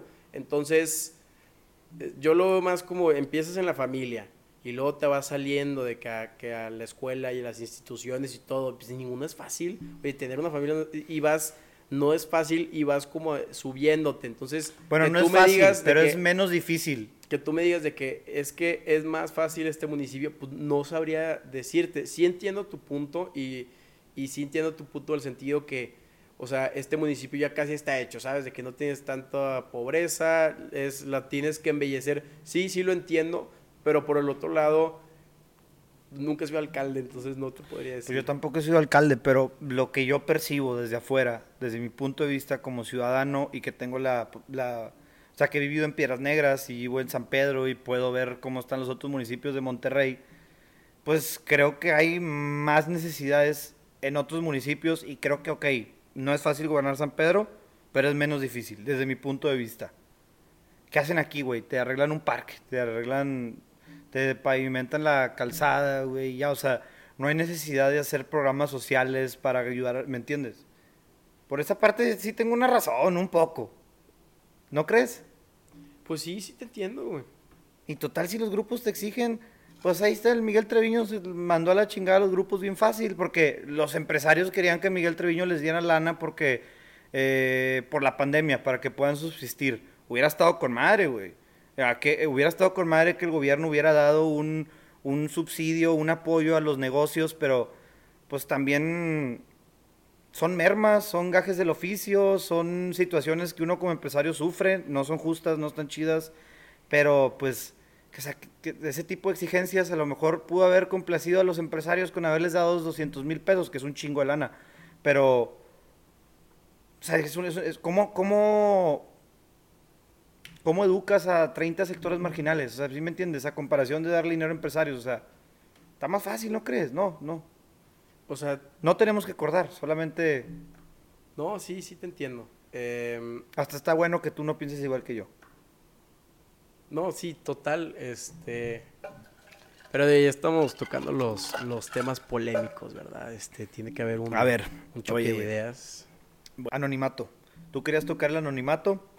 Eh, hablamos del anonimato en una manera que es mala, porque ahora cualquier persona, bueno, yo la toqué de que era mala, no había nunca escuchado la posición de que era buena. El anonimato te permite hacer cosas muy malas ahí en piedras. Luego suben videos difamando y puras pendejadas, cosas de pueblo, güey. Bueno, no pueblo, de ciudad pequeña donde todos se conocen. Este. No, y aquí también pasa. Luego suben fake news y así. Y salían de que que Anonymous Piedras Negras. Hay gente que se la cree, güey, pero son gente ardida que pues te quiere hacer daño por te- intereses, ya sea políticos, económicos, lo que sea, ¿no? Y desde el anonimato, porque no tienen los huevos de decirlo de frente, así lo digo, claramente y no tengo miedo. Este, no tienen los huevos. Y le reconozco a todos los reporteros que tienen los huevos, tienen de poner su cara y decir yo, tal rep- reportero, tal periodista, tal opinión pública, tiene los huevos de hablar y decir las cosas. Y los que están de Anonymous, Piedras Negras, están deshuevados, la neta. Este, qué padre sería que pudieran dar su cara. Yo veo ese lado de la moneda, la moneda de dar daño, de hacer daño desde el anonimato, como luego hay gente que se suicida por hate en internet. Que ahorita estábamos como que promoviendo el hate de que, güey, son cosas, no promoviéndolo, son cosas malas, pero son cosas que vienen con estar expuesto en internet y tenemos que aceptarlas y te aprender a controlarlas. Y tú me tocas un tema muy importante, que el anonimato ha sido de mucha ayuda para la liberación y organización de ciertos países. Claro. Quiero escuchar tu opinión de qué manera el anonimato es bueno, que creo que es buena tu opinión, no, no la refuto, pero quiero que la expongas. El anonimato se usaría, o sea, o se usa en redes sociales de la manera buena para dar información y que las personas no pueden eh, dar su cara porque su vida está en riesgo. Eso es básicamente la, la cosa. Este, desde reporteros en otros países, violaciones de derechos humanos, este, cual- todos los leaks y todas las como fugas de, de información cuando algún ejército está haciendo algo equivocado, este, ahí es cuando ayuda. Em, digo, por algo en muchos países Twitter está baneado, o sea, tú estás a China y mm, según no hay Twitter. No, no hay Twitter. Entonces, Está tenemos tanta información y luego, luego tú vete a todos los de que filósofos y eso, y, y hay muchos que tenían que tener este nombres anónimos, porque siempre ha sido ese choque entre el status quo contra las personas que no les parece y quieren un cambio. Entonces, eh, ¿cuántas personas no- no han muerto por sus ideas? Sí. Oye, y el anonimato y ser figura pública, creo que son, las dos son armas de doble filo, güey. Es que pon tú lo del caso de que de, de Samuel y Mariana, este de, de- de Samuel García, este sí, la red les ayuda un chorro y ha creado esta, pues, esta merca tú que eres, este, te gustan todos los temas de mercadotecnia, todo la, está cambiando cómo funciona la mercadotecnia política, porque ya la gente no se está yendo tanto a las calles, a por, por entre la pandemia, ya no es tanto de tocar puertas, es más el contenido que tú estás viendo en, tus redes sociales, desde los memes que tú ves de algún candidato político en TikTok, ¿sabes? Está creándose eso, entonces tú estás abriendo tu casa literalmente a que algo pueda pasar. Oye, lo del incidente que la pierna y eso, pues, sí, sí es algo que como dice Colosio, es un arma doble fila, porque tú los, pues, Si estás haciendo todos los días un live stream, eventualmente la vas a regar, este, ¿sabes? Y eventualmente tú y yo la vamos a regar algún sentido, ya lo hemos hecho porque es demasiado tiempo que podemos estar en las redes y ese es el peligro. Ahora, ahora, también está la ventaja, ¿no? Exacto, está la ventajota de que de todos los beneficios mueves gente, mueves masas, esto, el otro, y es a lo que quiero llegar. Es un arma de doble filo ser figura pública. Una, porque puedes mover gente. Dos, porque estás expuesto al hate, te pueden tirar hate. Y yo sí estoy en contra del hate, pero es parte de, o sea, en, un- en una utopía no existiría. Pero, pues, este es el mundo y el hate está ahí. Así como tienes cosas buenas, tienes cosas malas. Y en el anonimato también hay, do- o sea, también es un arma de doble filo, güey. Tienes la, la ventaja de que puedes decir cuanta mamada quieras, para bien o para mal, luchador social, revolucionario, lo que quieras, güey.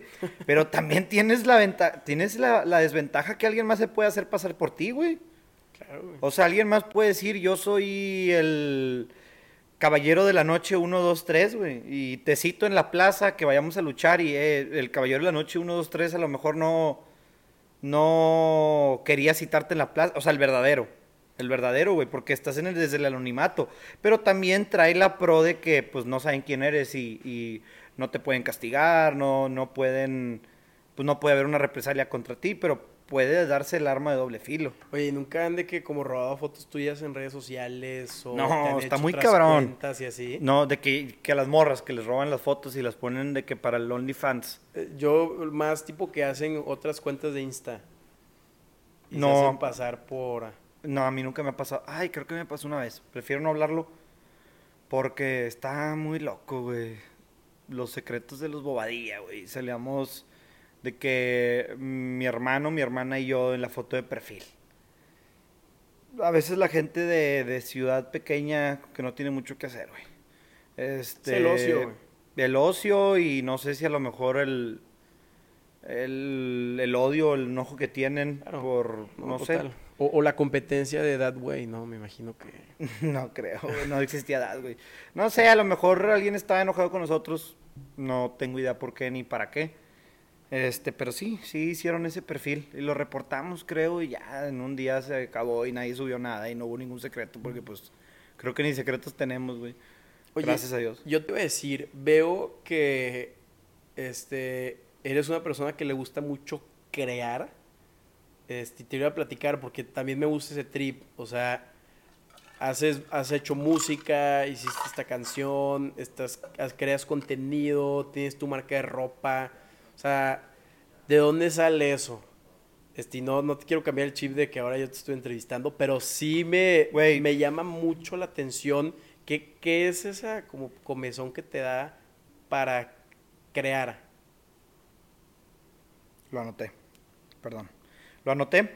Antes de contestarte esto, quiero que entiendas, no, no te estoy regañando, pero quiero que entiendas algo del podcast y que la raza entienda y cuando venga, esto no es una entrevista de yo hacia ti y no es una entrevista de tú hacia mí, güey.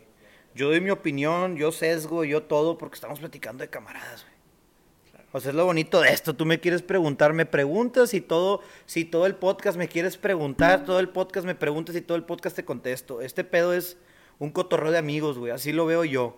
Y, el diferenciador, como tú decías, que Maciosare, porque era un tema que ya lo quería tocar desde hace mucho, pero no lo había podido tocar porque la plática no había dado. Tú me dijiste que Maciosare es una manera diferente de entrevistar al político y no las típicas preguntas aburridas. Esto es lo mismo, güey. Aquí es para que tú, Carlos Altamirano, el, el, el podcaster político, este, serio, porque no eres alguien, o sea, eres serio y eres formal. Y a lo mejor ese es tu personaje dentro de tu podcast. Hay lugares. Hay lugares. Aquí es el lugar para que seas tú, para que cotorrees, para que la gente te pueda ver como un amigo. Eso es, eso es lo que es el podcast No, yo sé, Cotorreando yo con sé. el Boba. Y me siento sumamente cómodo. O sea, tú sabes que la persona que soy yo este, siempre he sido así y me conoces bien. Pero, pues sí, me llama mucho la atención. Pero eh, ahorita, deja, deja termino. Eh, eh, Eso es el cotorreando con el boba. Y yo lo veo, como dices tú, a lo mejor no tenemos una plataforma tan grande. Tal vez tú sí la tienes, porque me dices que te han escuchado de 36 ciudades y diferentes estados de la República. Pero seguimos Pero- siendo una plataforma, seguimos dándole seri- seriedad al asunto, sigue siendo algo con estructura. Puedes ver aquí, hay dos cámaras, hay un tablero, hay audífonos, hay micrófonos. O sea, no estamos jugando al podcastito, no estamos jugando, güey. Esto es algo serio. Es una plataforma, güey, con o sin seguidores. Es un espacio donde te puede escuchar tu gente si es que le interesas, porque a lo mejor ni le interesas a tu gente, güey. ¿Qué, tengo yo que estarte dando el espacio? ¿Me entiendes? Entonces, tengamos o no seguidores, no tenemos que agüitarnos. Esto sigue siendo un espacio y sigue siendo una plataforma. Y qué chingón que le estés echando las mismas ganas que yo le estoy echando. No, y sí los tienes, sí los tienes. Pero bueno, ahora sí, regresando a tu pregunta. ¿Dónde viene esta inquietud de, de crear? Yo lo edito, no te apures. Si tu pregunta inicial va a, va a aparecer aquí. ¿Dónde viene esta...? Eh, no tanto una inquietud, pero más esa inercia. que- Bueno, que entonces a lo mejor nace. yo ya lo contesté. No sé, güey, es que creo que es una inquietud. A lo mejor es una inquietud, no sé, güey. ¿De Es... qué? De- Lo que usas no te gusta tanto y haces algo más. Lo que escuchas no te gusta tanto y quieres crear más. Ay, no te puse la cámara. Este... Creo que puede ser porque soy alguien inquieto. Ok. porque me aburro, eh, porque soy atrabancado, siempre me dicen que soy un poco atrabancado, y es un poco de lo que tú acabas de decir, güey, o sea, más bien porque sé que todo lo que está hecho tú también lo puedes hacer. Creo que a lo mejor hay gente que ve eso y que, ah, no, pues qué padre por ese güey, de que, qué hueva, que el- o sea, hay gente, como dices tú, que está enojada de que qué hueva, o sea, o sea, él tiene todas las posibilidades porque tiene dinero, porque no sé qué, pero nadie ve el trabajo que hay detrás, güey. Nadie ve los dos, por ejemplo, Roberto Martínez. Tiene, creo que siete años con el podcast, güey. O sea, hay gente que apenas lo está conociendo, hay, hay gente que apenas Roberto Martínez de Creativo. de creativo. O sea, hay gente que él cree que Roberto Martínez se hizo famoso de la noche a la mañana y que viene una familia privilegiada. No sé, güey, pero no, güey, hay un trabajo detrás. Y yo soy de esas personas que veo y sé que yo también lo puedo hacer. Claro. Y a lo mejor lo puedo hacer mejor. Entonces, y no me quiero quedar con las ganas, ¿sabes? Quiero hacer una canción, la hago. Quiero hacer un podcast, lo hago. He sido, a lo mejor me ha faltado la perseverancia en ciertos proyectos porque los dejé o no les di la, la seriedad que debía. O porque estabas probando a ver qué te gustaba. O porque estaba probando, porque también soy una persona curiosa y como dices, me gusta probar. Y aquí estamos, esto no es prueba, esto sí me gustó y esto va para largo. Este, y Dadway también me gusta y va para largo. Y yo veo que diseñadores tienen su marca de ropa, se expresan y hacen esto y hacen el otro. Y yo quise hacer lo mismo y lo estoy haciendo. También siento que eres muy visual, ¿no? Este, porque pon tú, ahorita que hablas, tus ojos los haces hacia arriba, como que buscando una imagen, no sé si me explico. Entonces, como que muy estético, güey. O sea, todo lo piensas. Sí, creo que sí, tienes razón. No lo había, me lo noté ayer, güey. Ay, no, neta. Te lo juro, no me he dado cuenta que era visual. Ayer me di cuenta. El universo es bien cabrón, conecta todo, güey. Ah, sí, O la sea, la qué, qué rollo que ayer estaba pensando esto y ahorita tú me lo dices. Pero haz de cuenta que yo ayer estaba haciendo una tarea. Cálculo, regla de tres simple, güey. Pero no lo quería anotar. No iba a sacar un lápiz y una pluma. Pero mi O la, mente o la no, Mont Blanc no la quería sacar. no quería sacar la Mont Blanc. No me, mi mente no me da, güey, para poder así solo. Entonces, güey, ok, aquí está el 100, acá está el no sé qué y aquí está el 3. Entonces, esto por esto, esto, güey. Soy visual. O sea, en mi mente, en mi pizarrón imaginario, vi las matemáticas, güey. Y ahí fue donde dije, a la madre, eres visual. Y nunca me he dado cuenta de eso. Pero sí lo soy. Después me puse a pensar y soy visual. También está raro porque, este, como que creas o creamos caminos o, o trabajos que, que todavía no existen. Fíjate que tú hace 20 años hubieras dicho, no, pues me quiero dedicar a hacer podcast. ¿Qué? ¿Sabes? Ah, ¿Cómo? ¿Cómo, cómo que, vas a hacer? ¿Qué es un podcast? Sí, eh, eh, este, ¿Cómo se dice? Este, no, Güey, los primeros lo podcasts, güey. los primeros podcasts, que, es el primer podcast que yo vi, era el de Hello Orange, ¿cómo era? Ay, No sé quién es. Tú, Héctor, ¿tú lo viste, güey? Que era una naranja que le ponían boca y ojos, güey. Era- eran videos de YouTube, pero De risa, eran de risa. eran de risa, pero antes los, antes los podcasts eran Los videos, de o Hey sea, Orange, Hey Apple. Ajá. Y de que se Hey estaba... Orange, Hey Apple, ajá. Sí, sí, sí me acuerdo. eran podcasts, tú te metías en, en, en, no, En YouTube. No, no, no. Tú te metías en el, en el, en el iPhone a podcast y salían, güey. Los, los podcasts de iPhone eran videos. Qué trip. Te lo juro. Qué trip. Yo cuando, o sea, Eran videos cortos, bueno, también había podcasts largos y puros así como de radio. Cuando tenías los iTouch y todo eso. Y Ajá, los- así empezaron los tampoco- podcasts, güey. Yo siempre pregunté, qué es, qué era podcast, porque no, había uno de que radio y podcast y no es lo mismo. No podía entender como los, los dos conceptos. Yo creo que a lo mejor no había un concepto, güey. Se fue creando. No te sé decir, no me acuerdo, pero yo me acuerdo haberme metido a la aplicación de podcast en el iPhone y ver los videos de Hey, hey, Orange, hey, Apple. Ahí los veía yo, güey. Y los podías descargar. Hace como, ¿qué fue? Ocho meses, creo que vi, eh, era como una, leí un libro donde habían dos personas, ¿ok? Dos personas, los dos fotógrafos. Y el profesor les dijo a los dos, tienen seis meses para este, darme su obra maestra. Seis meses, ¿ok? Ahora, a la persona A, yo te voy a calificar con una foto. Solamente me puedes dar una foto. Y a la persona B, yo te voy a calificar con la cantidad de fotos. Entre más fotos me mandes, mejor va a ser tu calificación. Pasaron seis meses. ¿Quién crees tú que, que tuvo la mejor foto? El que tomó una foto, pero se esperó a decir, es esa. O el otro güey que estuvo seis meses y mandó 600 fotos. A la madre, pues el de la 1. O, o sea, yo lo veo más como el de 600 fotos fue el que tuvo la mejor en general porque tuvo mucha práctica. Y, mientras- mucha oportunidad. Exacto. Y Pero mientras también- un güey está buscando la perfección, el otro estuvo que jalándole que con la luz, este, el contraste. Entonces, yo todo lo que hago también lo veo así. O sea, eh, manda todo lo que puedas, manda cantidad y poco a poco te vas a ir follando, practicando para, para tener ese... Pero es que porque el hábito está- es lo que hace la excelencia, güey. Según Walter Bazar.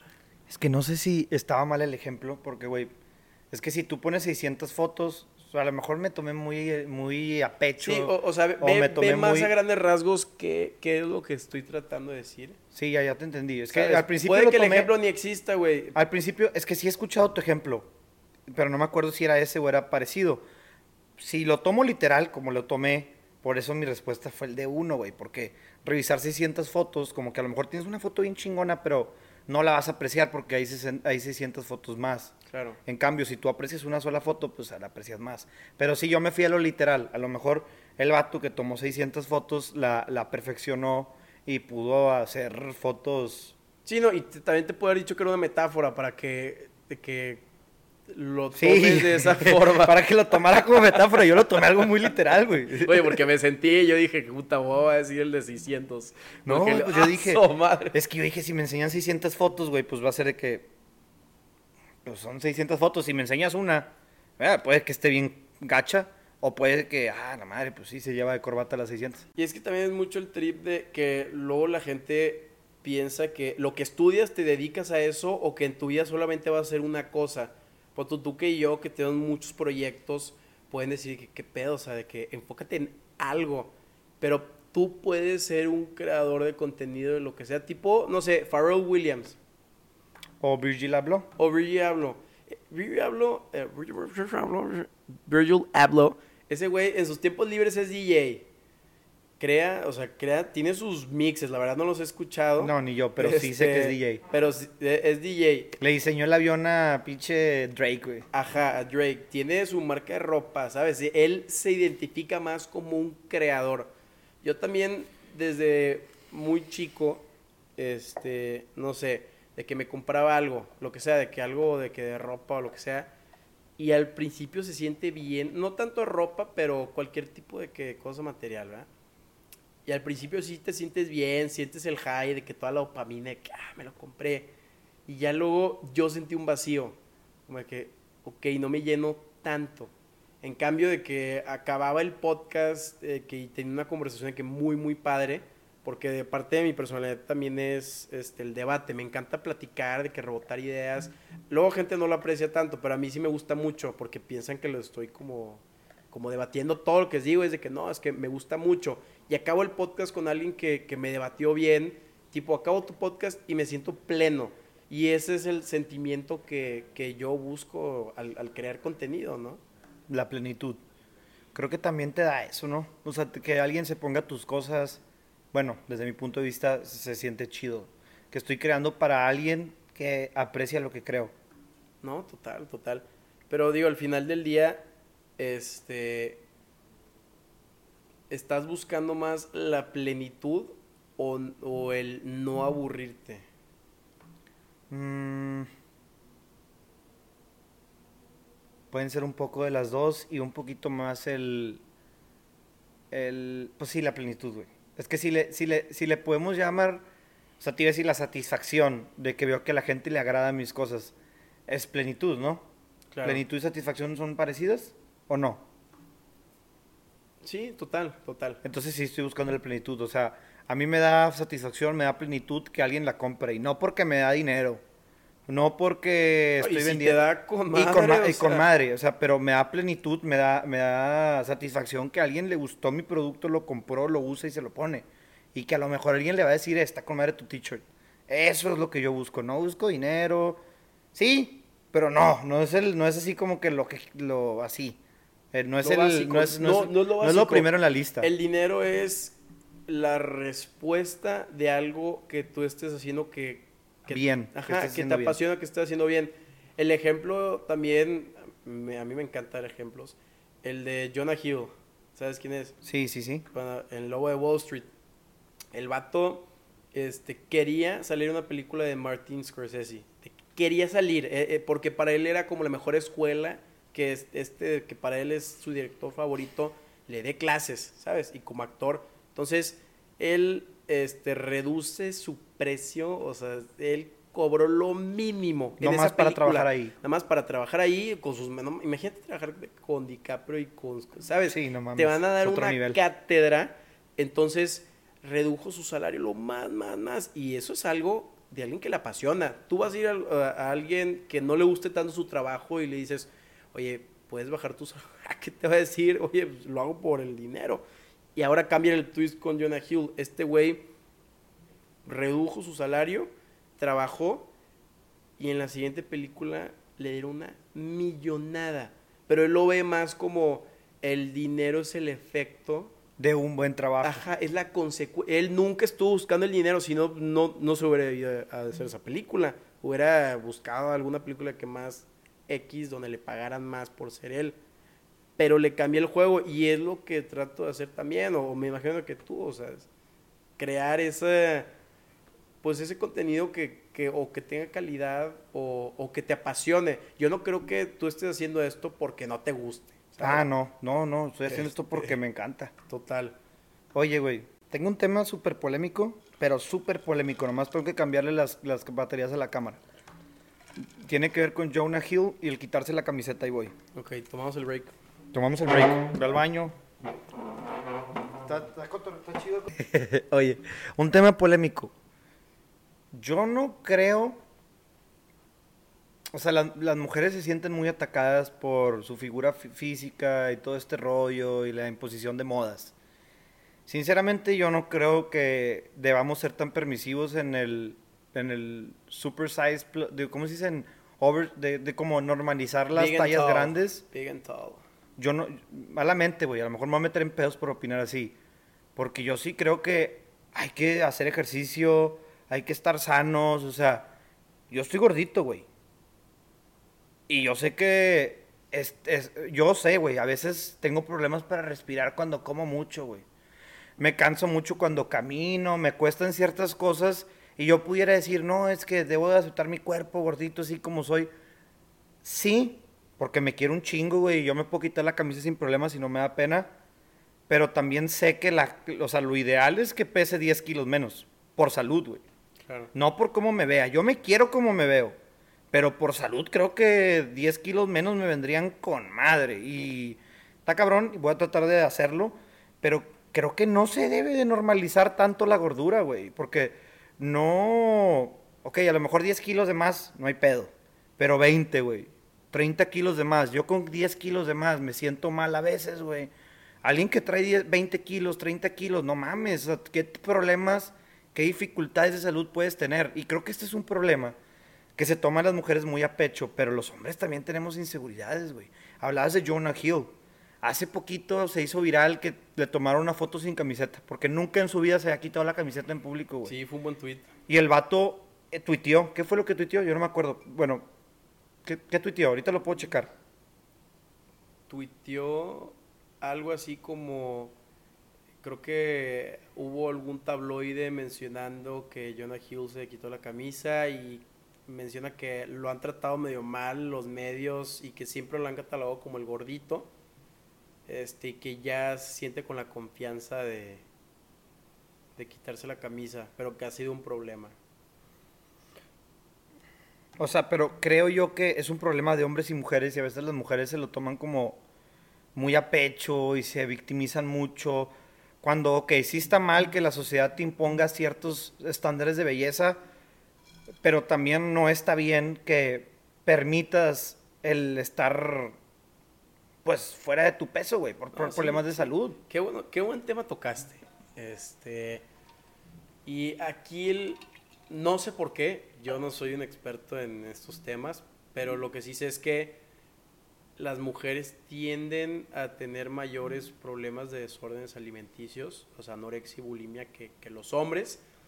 También está raro porque a una mujer, este, la mujer es la que compra que más productos de moda, más ropa, más cosas para pintarse el cabello, más del físico, más de que este, para las uñas y todo. ¿Por qué? Porque la sociedad muchas veces juzga más a la mujer por, por el físico Tienes razón. este, pon tú, si la chava está guapa y sube fotos de que padres este, o exhibidoras en Instagram, pues va a tener como 10 pendejos o 20 detrás en sus redes sociales, ¿sabes? Porque el hombre es más visual. Entonces la, la mujer como que puede subir su, su valor social, que está bien feo lo que estoy diciendo, pero es verdad, este, yo no lo inventé, eh, embelleciéndose.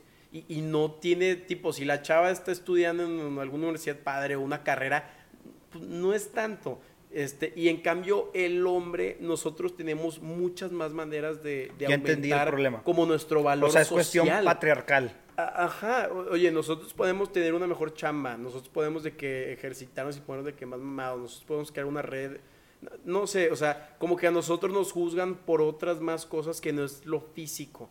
Entonces es una presión muy, muy grande en las mujeres, pero también, como te digo, o sea, es muy peligroso normalizar este, eh, pues este hábito que, que no es saludable, que te puede dar prediabetes o diabetes, este, que puedes tener problemas hormonales por, por, este, pues, por tu alimentación. Y, y lo están tratando de normalizar de que, ah, pues si me quieren, de que me van a querer con estas curvas. Y es de que, es que no se trata de eso. Este, no se trata tanto de eso, es más sobre que te quieras superar y que le quieras echar ganas, o le tiran un chorro de rollo de que a las supermodelos de Victoria's Secret, de que es que es, ellas no pueden estar así, o sea, ¿cómo me están tratando de imponer? A nadie te está imponiendo nada. Nadie, yo veo, yo Y- veo el cuerpo neta- de CR7 y digo, nunca lo va a tener. También es algo que yo, o sea, yo, güey, ahí ponen a Zac Efron una serie de Conociendo el Mundo, güey. La serie está aburrida. La serie está nula, pero pues Zac Efron se quita la camisa en Islandia, güey. Bueno, el episodio de Costa Rica estuvo, güey. Ese no lo vi, solamente el de Islandia. Ah, ya, ya. Pe- Y la neta, no me gustó, el- no me gustó el, el, el, El- el ajá, documental, güey. A mí se me hizo ajá. nulo, pero las mujeres se embolaron porque salía Zac Efron sin camisa. Y gracias a Dios la sociedad no ha impuesto tanto sobre nosotros, pero güey, ahí indirectamente o directamente te están imponiendo algo. Que tienes que estar mamado, tener cuadritos y yo no me veo agredido. Esa- es- o sea, ¿me entiendes? Las modelos de Victoria's Secret, nadie te está diciendo que seas como ellas. No, oye, y ellas le echaron demasiadas Le echaron ganas chingo de ganas. ahí. Tú, de que en las Eh, entrevistas también, güey. Efron también. No, Nadie está- en, las, en las entrevistas de ella, sí dicen de que, oye, me la estaba pelando con las dietas, o sea, yo creo que ese cuerpo no lo va a volver a tener. Entonces, sí es más como, ok, de que ámate si quieres, o sea, y ámate no tanto de que I love yourself, sino, este, si eres, si de verdad eres feliz y pleno y plena como, como te ves, está bien, pero nosotros eh, o en general vemos a las personas que, que le echan ganas en todos sus aspectos, ¿no? Un balance. O sea, el güey que siempre de que nunca te dinero porque no sabe ahorrar, pues no, no se ve tan bien porque, oye, no puedes controlar tus impulsos. O sea, ¿cuál es la diferencia entre tú y un animalito que ve algo y, ah, y ya impulso, ¿sabes? Otro es lo mismo, o sea, de hábitos alimenticios, de que, oye, ¿qué dice de ti que no este, digo, y no, no es nada personal, ¿verdad? O sea, este, yo también a veces como mis sentimientos, pero, pero es encontrar balance en todos sus aspectos. Y no es tanto el físico, sino decir, ok, tengo este balance en mi alimentación, como tengo este balance de que en mis relaciones amorosas, como tengo este balance con mi familia, es lo mismo. Nada más es mucho más fácil ver un desbalance corporal que un desbalance que tienes en tu familia, porque el corporal lo estás cargando todo el día, ¿sabes? Bueno, y también un tema que tocaste, sí está gacho que las mujeres, o sea, ahí sí se las doy y sí, pues pueden pelearlo, pueden decirlo, más no normalizar la gordura porque esto puede traer, no sé si a lo- Consecuencias. el sobrepeso, porque luego también van a decir de que, ah, gordura, tus malas palabras, ok, a lo mejor no son las palabras adecuadas. No hay que normalizar tanto el sobrepeso, pero sí hay que aceptarlo, ¿no? Porque también sí está gacho que te estén cuestionando por, que te estén juzgando, que te estén criticando por tu aspecto físico.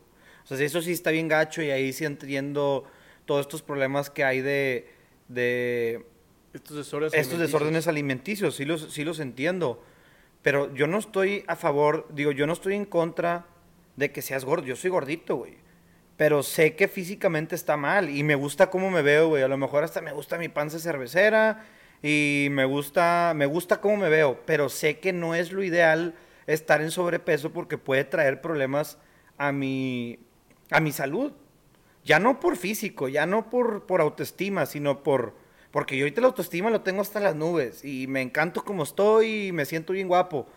Pero sé que físicamente mi cuerpo tiene que estar más, más, Ma- sí, o más, sea, más delgado, güey, menos pesado. Pero, o sea, quiero que quede como para que no se malentiendan nuestras palabras, güey. No estamos en contra de la gente que está gordita. Este, no estamos en contra de, de, de que la gente se acepte como es. Primordialmente te tienes que aceptar como eres para poder cambiar quién eres, para empezar. Y está bien que promuevan esto de aceptación personal, pero no pidas que la sociedad acepte la obesidad, acepte el sobrepeso, porque es una enfermedad, güey. O sea, te trae consecuencias físicas y, problemas a, a tu vida diaria. No, total. Y, y obviamente sí, que la- las mujeres tienen esta desventaja y como te digo, son temas muy polémicos que si pones fuera de contexto algo, pues, es- o sea, puede verse muy mal. Pero ahora, este, yo lo veo también como, a ver, de, o sea, de la vista nace el amor, ¿no? O sea, pues, pon tú, yo primero veo a alguien que, que físicamente me atrae, porque parte de la atracción es eh, el eros, o sea, es el, el amor carnal, es, es lo primerito. Y no te digo que sea una persona de que superficial, sino es la, el primer aspecto que tú ves, o sea, la atracción física que tienes con tu pareja y luego ya vas viendo, oye, de que su personalidad, su familia, sus valores, pero vas como que metiéndote y me imagino que pues todas las personas en este mundo queremos este cariño, ¿no? Queremos acompañamiento, de que queremos ser felices o con alguien más. Entonces, cuando una persona normaliza, este, pon o sea, su, obesidad o lo que sea, e- es como, no, no es tan realista porque en este mundo este, malamente somos superficiales. Entonces, como que dicen, no, ya, así soy y soy feliz así, pero se están, o sea, no se están tratando de superar, dicen, se están como compla dicen, no, ya, yo ya sí. es así". una manera de, de- de, ay, no, yo ya, ya me rendí. Y es como, oye, échale ganas a tu vida, o sea, en todos los aspectos. Este, y si tú, o sea, encuentras a alguien, ah, no es que está gacho, pero, pero, o sea, de conformarse, es una manera de conformarse. es una manera conformista. Obviamente, si tienes, no sé, hipotiroidismo, algo así, o una cosa Ah, más bueno, porque también nos van a decir de que ay, hay gente que no puede estar flaca por No, pues cuestiones de, bueno, ese es otro tema. Qué mala o onda, sea, ajá, qué mala onda, ese es otro tema. Yo no puedo opinar porque la neta nunca como lo he eres. tenido, ajá. Si no puedes adelgazar por cuestiones de salud, por cuestiones físicas, porque así es tu cuerpo, pues acéptate como eres. Pero no, o sea, pero es que la- aquí lo que te digo es acéptate como eres, Ajá. quiérete. Pero, Pero no hagas que, es me- ajá. ajá, no hagas que, ah, no, está bien, no está bien, o sea, no está bien porque te va a traer problemas en el futuro. o haces cosas que, que tú, y ese es un problema también muy, muy cañón, este, tienes una meta y no estás haciendo las cosas para cumplir tu meta y se escucha tan sencillo, con tú, de que la chava que, que está soltera, o el güey igual que está soltero y dice que es que no manches, de que puta, na- nadie me quiere o lo que sea, o quiero encontrar a mi pareja, este, ¿Cuáles son los primeros pasos? Oye, pues, pues mejórate, de que mejórate a ti mismo, tu higiene, de Da que algo mínimo- que ofrecer. Ajá, da algo que ofrecer. Mínimo, tío, que te se hace el supermodelo así, pero mínimo este, que se vea que tienes un cuerpo más delgado para que, oye, cuando seas más grande puedas vivir más años con tu pareja, para que puedas de que, de que eh, hacer deporte con tus hijos, ¿sabes? Este, es más allá, pero no lo estamos viendo y dicen, ay no, yo ya así, yo así soy, así estoy, así soy feliz. Y, ah, si, si dices tú, así eres feliz, de verdad así te sientes pleno, feliz, con energía, pues dale, o sea, quiero yo para juzgarte, la neta, pues, esto es tu cuerpo, no el mío, a mí me, da- me da exactamente igual. Pero luego es como que esa... Lo quieren decimos algo imponer, y hacemos algo. Es que aquí el problema es que quieran imponer. Yo creo que ese es el problema, querer imponer una idea errónea. Si te aceptas y te quieres como eres, con madre, güey, pero no quieras que los demás... imponer una idea. Ajá, o- ajá, ajá. Oye, esto estilo de vida es mi estilo. Es como el, el veganismo, que llegan y te dicen, es que hazte O vegano. decir que es lo correcto, o sea, no Eh, es, es lo lo correcto, que estés gordo. O sea, ta- para ti, tú te quieres así, excelente, güey. No es lo correcto. O, o- o hay maneras, ¿no? O sea, no tanto. Si alguien llega y te impone algo, tú crees que vas a "Ay, Bueno, y también- lo voy a también- hacer". Oye, sí, es como te decía, si llegan y te empujan, pues vas a empujar de regreso. Pero en- hay- otras formas en las que puedes este, persuadir a alguien, pero al final del día tú eres la persona que sabe qué es lo mejor para ti. Sí. Algo te iba a decir. Sí, o sea. Ah, que a lo mejor la gente nos va, nos va a desaprobar, ¿no? De que, que ah, porque usted, yo estoy gordo, güey. O sea, creo que yo tengo, aquí tengo una panza grande. Yo creo que estoy en posición de, de opinar. Y no voy a negar que bajar de peso está cabroncísimo. Que bajar de peso no es fácil. No lo voy a negar. Pero sé que se puede, güey. Yo el año pasado bajé 10 kilos en dos meses, güey. Pero me maté de hambre. Digo, no me volví anoréxico, pero sí bajé un chingo la comida que me, que me comía. O sea, en lugar de comerte seis pizzas, te comes tres. Y después, en lugar de comerte tres pizzas, te comes dos, güey. Porque tampoco te vas a morir de hambre. No se trata de eso. Sí, no. Este, pero sí sé que se puede bajar de peso, sé que cuesta como cuesta hacer el más chingón en matemáticas, como, o sea, cuesta bajar de peso, no es imposible. Y, y no estamos en contra de, de la gente este, de sobrepeso. No, hombre, También yo estoy gordo, es como decir que estoy en contra mía, Eh. pero yo sé que debo de bajar de peso, güey, para, para dicen, tener más beneficios. Somos nuestros mi enemigos. salud. Nuestros propios peores enemigos. No, pero también hay gente flaca este, que tiene muchos, muchos problemas. Pero este, ese ya es otro y- eso ya son Pero, problemas- ajá, pero te digo que, oye, ¿por qué no estás normalizando a, a las personas que están que sumamente, sumamente flacas? No, no sé, digo, hubo una época que sí se trató de normalizar y- con las modelos y todo eso, y claro que no funcionó, pero es, es el- la otra cara de la moneda. Este, la idea es tener hábitos alimenticios este, que, digo, no sé, hay muchas ideas, ¿verdad? Yo nada más este, te digo lo- cómo me ha funcionado, qué es lo que veo. No es un tema que me, como que me apasione tanto porque Es que, güey, volvemos a lo mismo, la cosa es quererse, güey. O sea, si tú te quieres y la sociedad te impone algo, ¿por qué te va a importar lo que la sociedad te impone si tú te quieres? es que qué es quererte. Eso- no sé, güey. No sé qué, o sea, no sé qué sea quererte. Yo recomiendo a la gente que se quiera. No sé por qué me quiero, güey, pero o no sé si me quiero, pero Te estoy, ves al espejo y dices... estoy "Me feliz quiero". conmigo, güey. O sea, no quisiera cambiar nada en mí. Obviamente quisiera bajar de peso para que me quede mejor la ropa, para que en las noches cuando coma mucho no me falte el aliento, güey. Eh, por ciertos temas físicos y físicos de, de- fisiológicos, no, No, claro, físico. Claro, claro. Pero yo creo que me quiero y me acepto, güey, porque no me, no me causa estrés mi imagen. No, sí, gracias por ahorita este tema. Yo sé que, que, pues, puede ser algo muy, muy delicado este, para ti. Pero regresando al quererse, o sea, para ti, ¿qué es quererte? O sea, ponemos la, escuchamos la canción de Justin Bieber de Love Yourself y, y dices tú, vete más allá, ¿qué es quererte? Alguien que se quiera No sé qué, no sé, no, no, no sé qué es quererte, güey, al chile. O sea, creo yo que me quiero, creo yo que me acepto. A lo mejor estoy erróneo, estoy mal. eh, pero desde mi punto de vista, yo, quererme y aceptarme es que me veo al espejo o llevo- vivo mi vida y no hay algo que quiera cambiar o algo que me estrese lo demasiado como para ser infeliz que quiera cambiar. O sea, hay detalles, te digo, a lo mejor quiero bajar de peso un poco, Claro. pero no me afecta psicológicamente, no me afecta emocionalmente porque me quiero, o sea, según yo, porque me quiero y me acepto. No, hombre, y luego hay, que echar la rutina, Héctor, tú y yo, y así, o sea, hacer el workout. Porque a mí me funciona más ir al gimnasio si voy con raza. Porque lo estás Te motivas, pues. Sí, me motivo, totalmente. Pero ahora, esto de, quererte y de amarte a ti mismo, yo me lo pregunté que muy, muy cañón. Este, cuando corté que el, año- pasado, como que me quedo pensando, es que, ¿cómo yo puedo querer a alguien después de haber fallado? te- empieza a tener un, un tipo de introspección. Y yo me pensaba, y más la pandemia, la verdad es que yo creo que todos hemos pensado más cerca de nosotros que de, de lo de costumbre. Y me quedé pensando, es que, ¿qué es quererme? Este, ¿Cómo puedo yo querer a alguien más si yo no me quiero a mí mismo? Este, ¿Qué me refiero a no quererme?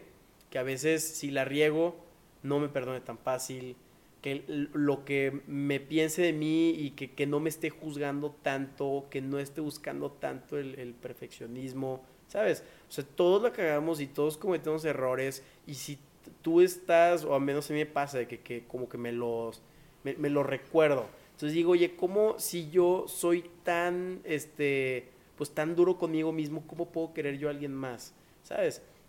Y me puse a pensar y la verdad es que al final del día nadie es perfecto, todos hacemos lo que podemos, pero yo hoy, hoy por hoy sí puedo decir que estoy feliz o me siento contento estando dentro de, de mí, de mi piel. O sea, como tú dices, me va al espejo y digo que, oye, este, hemos llegado de que hasta cierto punto y hemos trabajado por las personas que somos, pero me siento contento y me siento pleno y yo creo que eso es, eso se refleja, ¿no? No tanto en las energías, pero estás con alguien y ves de que, ah, qué con madre estar con esa persona, de que algo bueno. Y luego ves a alguien que entra al cuarto, lo que sea, y te drena energía. O sea, que viste que, ala, qué flojera estar con esta persona y no sabes por qué y probablemente no te ha hecho nada, pero es como que lo mismo. Entonces, este, no sé, este tema que tocamos de, de quererte a ti mismo, yo la neta ahorita no estoy buscando de que una relación ni alguien así, ¿por qué? Porque yo soy más de la idea que tú mínimo te tienes que construir a ti y tener la, la vida que tú quieres y ya después como que automáticamente llega alguien que está como que en tu mismo canal, ¿sabes? Y, y se encuentran, pero sí tienes que querer. Vamos a ponerlo de esta manera. Eres un producto, güey. Estás armando el producto, estás etiquetando la, eh, te estás etiquetando tu producto para que ah, para poder entregar ese producto a alguien más. Porque Claro. si entregas el producto roto, pues no vas a ser, no va a servir de nada. Está muy feo el, el- el- el ejemplo porque estamos objetivizándonos, pero es, si no ¿Qué estás bien, si a tú no, si tú no estás bien contigo mismo, pues no vas a poder ofrecer algo bien. Es que, wow, ¿qué le puedes ofrecer a alguien si no tienes, imagínate, y luego cuando, o sea, pues, la idea es que tengas, andes con alguien, te cases, tengas hijos, ¿qué le voy a ofrecer a mis hijos? Es, es lo mismo, o sea, yo quiero hacer en mi vida como una montaña rusa. Desde nuestro punto de vista, eso es, eso es lo que, no que aspiramos, eh, Carlos y yo, no estamos imponiéndoles nada, pero nos gustaría casarnos y tener hijos. Ajá, a nosotros, y a ajá. ti no, toda madre. Sí, pero digo, te digo, cada quien sus cubas, este, las mías más cargadas. Y yo, la neta, sí quiero de que pues, tener de que bastante familia. Este, yo creo que los amigos y mi familia son lo que y crear, obviamente, como tú dices, es lo que más, más me ha llenado en esta vida. No hay otra cosa. Entonces, yo quiero crear esta montaña rusa de mi vida para que al momento que llegue esta pareja y, no la forzas, o sea, literalmente haces como que clic con alguien y no sabes por qué o cómo, de que te preguntan, oye, ¿cómo? No sé, te la ligaste. La verdad no tengo idea qué hice, pero hubo esa conexión y le digo, oye, vente a esta montaña rusa de mi vida y te ofrezco esto y obviamente que pues ahorita la, ¿cómo se dice? La misión de la vida, de la misión, de que en, en derecho el objetivo del matrimonio ya no es procrear, sino es este, acompañarse y, y pues vivir juntos las dificultades de la vida, ¿no? Este, que sean un equipo y yo siempre lo he visto así como, como un equipo y, y sí, o sea, yo sí me quiero casar, la neta, 100%, pero no lo estoy buscando directamente. O sea, no es como que vas a ser infeliz si no lo haces, No. pero, es, pero te gustaría. Ajá, exacto. Exacto. Pues quiero llenar primero todas las partes de mi vida, este, me quiero completar. Como dicen, quiero ser egoísta yo primero para que en el momento que pues, esté con mi pareja o que esté con mis hijos, pues yo ya no voy a vivir al 100 para mí. No sé si me explico. Te vas a tener que entregar. No, pues sí, ya, ya le das parte de tu vida a otra persona. Entonces, eh, eh, tienes que llegar pleno. Es como luego las personas este, que, que se casaron muy jóvenes y no tiene nada de malo, pero yo sí he visto varios de que amigos o, o familiares cercanos que se casaron muy jóvenes y no tuvieron como esas experiencias o, o le echaron tantas ganas a su educación, se mejoraron el trabajo. No tanto de que, ah, quiero estar soltero para ser mi desmadre. No, no, no. O sea, para mejorarte y luego ya te vuelves pleno. O sea, yo creo mucho en las etapas y si tú vives bien cada etapa de tu vida, no te regresas y ves al chaborruco o al güey que no quiere crecer y no quiere ser papá y lo ves ahí en el club de que chupando bien a gusto cuando dices tú, oye, este, pues ya tienes una familia, pero son etapas. Hay que vivir la vida por etapas. No, total, total.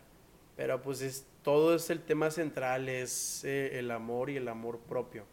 Tú aceptas el amor que, que, que sientes que te mereces o que sientes que este, querés recibir. Entonces, También es difícil porque el amor propio lo construye tu familia, güey. Y si, tiene en, mucho si que en tu familia total. no nunca hubo un apoyo, nunca hubo amor, güey, no hay manera que te ames y es un tema bien difícil y es un tema muy complicado y por eso hay tanto odio en el mundo y tanta gente mala, güey, pero porque se criaron en un entorno donde no había amor, donde donde lo que aprendiste fue el odio, güey. No, sí, sí, pero yo sí creo que a pesar de eso, este, sí puedes cambiar lo, lo que te enseñaron tus papás, no eres tú. Agarra las cosas que sean los que te funcionen. No estás condenado a nada. No, no estás condenado a nada. Pues obviamente hay cosas o, o hábitos más difíciles de quitar, pero ve lo que te gusta de tu familia, ve lo que no te gusta y compara. Este, y, y mejora a ti mismo, pero eso requiere muchísimo amor propio para decir, no quiero seguir la- los ciclos que mis papás han seguido en este aspecto o los que sí me gustaron y es separarte, porque la familia es, es el núcleo más importante de cualquier sociedad, es el primer pilar. Y si la familia mexicana este, La verdad es que no está bien, entonces nuestra sociedad ya, ya tiene al error, porque es- son, son roturas. La verdad es que yo creo que la sociedad ahorita está encargada de romper a la familia, güey. No sé por qué, como que creen que la familia es algo del pasado, es algo retrógrada. y es Valores algo- familiares, te refieres. No, la que familia, lleguen y güey, diga- es- un político llegue, no, queremos regresar a valores tradicionales o familiares. Eso es lo que no te... No, la gente no quiere eso ya. O sea, la gente quiere que no, ya casarse no, tener hijos no, de que solamente yo, solamente yo. Y no sé si esto va a traer cosas buenas o cosas malas. Es muy temprano para poderlo decir. Pero creo que la familia ha traído más beneficios a lo largo de la historia que los que no ha traído. El momento en que, en que México se expande el mundo de las maquiladoras y Como que el mundo de las maquiladoras. bueno, o sea, empie- empiezan a llegar muchas maquiladoras y México se vuelve un país que puede, que puede de, de mano de obra barata, ¿no? Ajá, que ya es. Ya es. Entonces, antes no era tan así. Pero ahorita Ok. ya se, se expandió, se- somos un país de maquiladoras, bueno, no tanto como otros países, Ajá. pero el sueldo cae, la mamá y el papá tienen que salir a Trabajar, claro. y dejan al niño solo, güey, se rompe el esquema de la familia, que yo no, no tengo nada de malo en que la mamá trabaje, no tengo nada de malo en que entre el papá él trabaje, pero creo que alguien tiene que cuidar a los niños, güey, o ya sea el gobierno que, que, que, que cuide a los niños en guarderías, o, pero alguien tiene que dar esa educación, alguien tiene que dar ese, ese amor, güey, porque si no se está rompiendo la base del amor, la base de, de la sociedad, y si México se descompuso un poco, creo que fue porque se rompió este esquema de la familia, güey. Creo yo.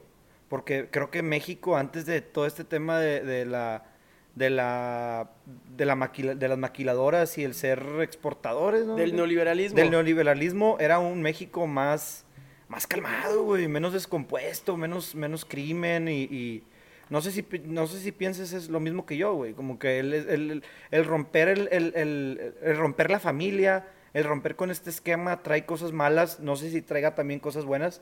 A lo mejor sí, porque ya la mujer tiene muchísima más posibilidad de trabajar. Sí, total, y está bien. Pero creo que todavía, que ahora está la gente como que en contra, la gente woke, esa gente que vive en Wokelandia, como me habías dicho tú, güey.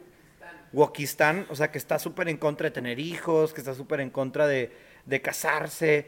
Creo que esta gente va a traer una ola de otro tipo de problemas, güey. Es que nos americanizamos y quieras o no, este, siempre tratamos, para bien o para mal, de, eh, de copiar este, a Estados Unidos y todas esas ideas. Pon tú, tú te vas aquí a- al Fashion Drive y es eh, la copia exacta del Fashion Mall de Las Vegas, no si sabías, es la copia exacta. Entonces, para nosotros el mexicano, y más el mexicano que está cerca de la frontera con Estados Unidos, a ver, vemos las series, vemos las películas, escuchamos su música en inglés, nos están metiendo un chorro, un chingo de cultura que al final del día para nosotros eso ya está mejor. Este eh, es como la meta, ¿sabes? Este no me acuerdo quién me había dicho que eh, hizo toda su, su carrera en, en la Ibero. Estados Unidos, en la Ibero, en Ciudad de México. la Ciudad de México. Y sus tópicos eran este, temas de que teología, la familia, valores, y sabes, de que como que esos tipos de temas más religiosos, de que este, teoría del, el- no sé. Y luego se va a Estados Unidos, a NYU, a la Universidad de Nueva York, a hacer su maestría, y ella llega y dice, ¿qué pedo? ¿Qué es esto? Porque ahora sus tópicos, ¿cuáles eran? Feminismo, digo, no tiene de malo, pero liberación sexual. Y es una clase de que, que ves pura, este, puras, pues, películas eróticas. A la madre. entonces te cambia el chip y dices, pues sí, hubo una liberación sexual muy, muy cañón en Estados Unidos y todo el tema de feminismo, este, y, y de que pues, la pastilla anticonceptiva que también cambió todo. Entonces, ya pues, este, pues ya la mujer se, se fue empoderando, este, pero sin tocar ese tema, yo también creo que le, está, le pegan mucho a, a la familia, como si fuera. Yo creo que no ven tanto a la familia, sino los las ideales conservadoras y más de que patriarcales. Y no tanto patriarcal de ¿En que. qué sentido? Ay, no, y no tanto de que abajo el patriarcado, es de que, a ver, a ver, o sea, muerte a los hombres. No, o sea, tampoco se trata de eso. Pero más el patriarcado en el sentido, este, este papá que tienes que te obliga a hacer las cosas o que piensa que sabe mejor que tú qué es lo que quieres. Entonces te trata de que más que nada como, no como un baboso, pero no te hace independiente, entonces, o no te deja estudiar afuera, o, o no te deja como que cortar las alas y decir, "Ah, hazte independiente, así. Entonces, yo para mí sí creo que ese es un error porque cuando el, el papá fallece, el hijo ya no sabe qué hacer, ya no es, no es independiente. Yo creo más el patriarcado por ahí. O sea que yo a mis hijos mínimo este, les los voy a enseñar a vivir sin mí porque eh, este, yo no voy a estar ahí para ellos toda la vida. Entonces, esa independencia yo creo que es el mayor regalo que les puedo dar. Y ese es como que el patriarcado tan malo que se refleja en el gobierno cuando hablo de que llega un gobernador y dice que no, es que tenemos que hacer esto, que federación nos das dinero para hacer esto y AMLO dice, no, yo sé que es lo mejor para esto, vamos a hacer 10 estadios de béisbol. Y dice que, oh, ¿sabes? Es muy difícil para nosotros quitar, quitar ese control. El autoritarismo, le llamarías tú. Ajá, viene, viene a la mano, pues obviamente. Este, yo no estoy hablando de que el esquema de la familia sea el correcto. Yo no estoy hablando de que la mujer tenga que quedarse en su casa, de que el hombre sea el que tiene que trabajar para nada, güey. ¿qué- ¿Cuál es el problema entonces? ¿Qué El es? problema es que, que, que vean a la familia como un enemigo, güey. O sea, puede haber una nueva, un nuevo tipo de familia. Pero ¿quién lo ve como un enemigo? Las personas que La sociedad, güey, que como quieren que- tener como Por ejemplo, este, tú y yo que nos queremos casar y te- queremos tener hijos. Habrá Ajá. chingos de gente woke de Wukistán que se cree muy inteligente y en otro nivel porque ya piensa bien liberal. Que puede decir, ah, pinches vatos pendejos conservadores, están en el siglo XXI, están en el siglo XX.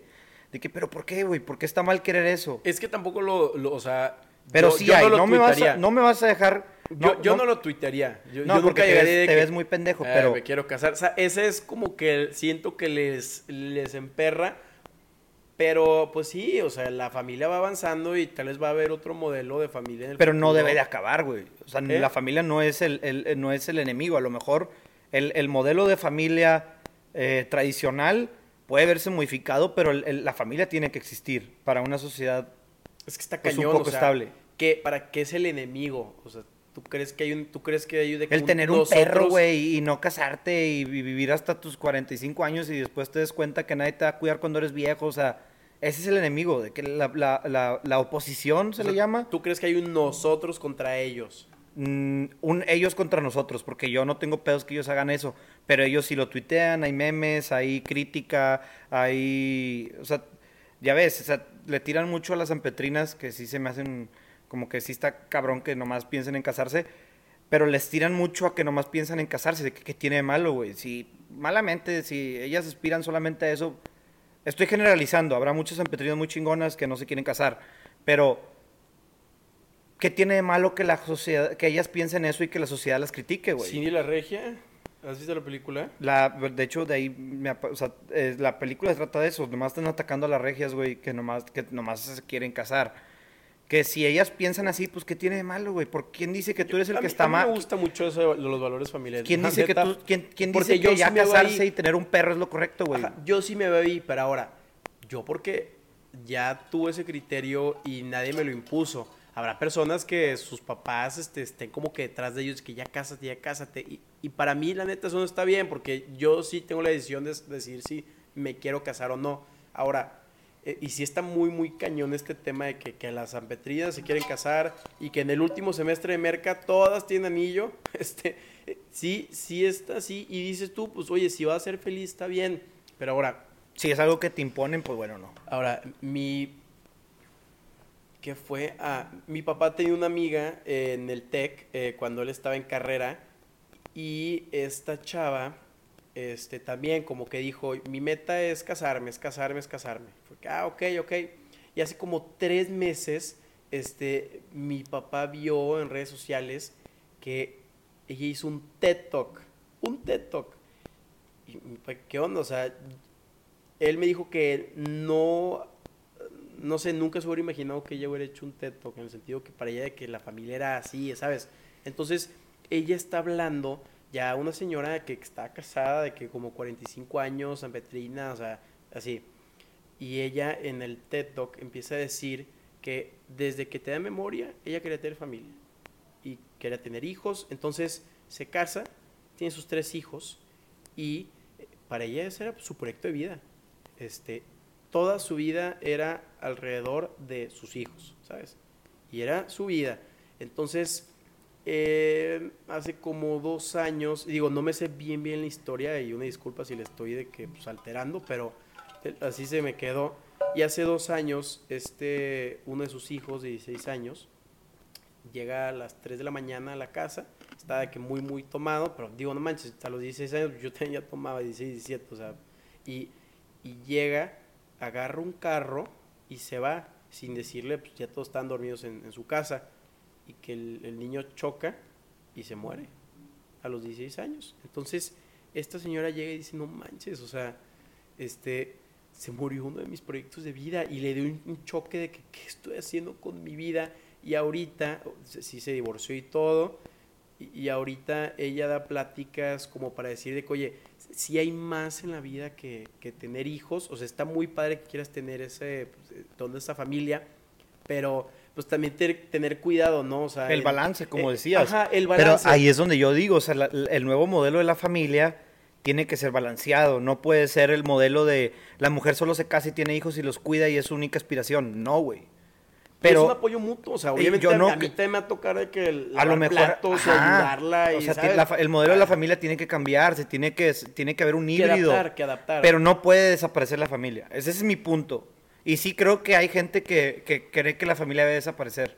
tampoco, también no crees que es como las, las condiciones que tenemos, como tú dices lo del neoliberalismo, la gente cada vez gana menos, este, creo que fue en los ochentas o algo que el Con el Telecán.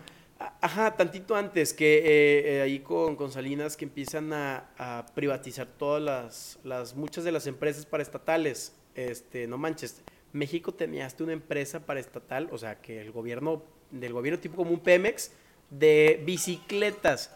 Tenían miles de empresas que le estaban quitando lana. Entonces, este, hacen como la, la licitación de que a ver quién de ustedes quiere comprar la empresa. Pues, ¿Quién se las quedó? La, la- gente que tiene dinero. Entonces se crean estas empresas y o sea, se hacen estos monstruos monopolios de que Telmex. Entonces ya son cada vez menos personas con más dinero.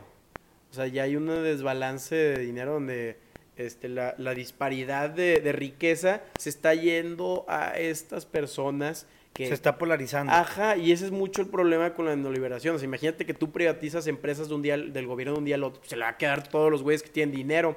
Entonces, eso ha hecho también que, que los salarios se han sido menos, las maquiladoras también, cada vez están pagando menos, y pues eventualmente pues, la- las familias los dos van a tener que trabajar. Este, y, y ya hasta, hasta la fecha, tú y yo tenemos amigos que sus dos papás trabajan porque ya no es como hace 50 años que mi abuelito trabajaba en Pemex, este, y con eso tenía para la casa, para la educación, para los hijos, no.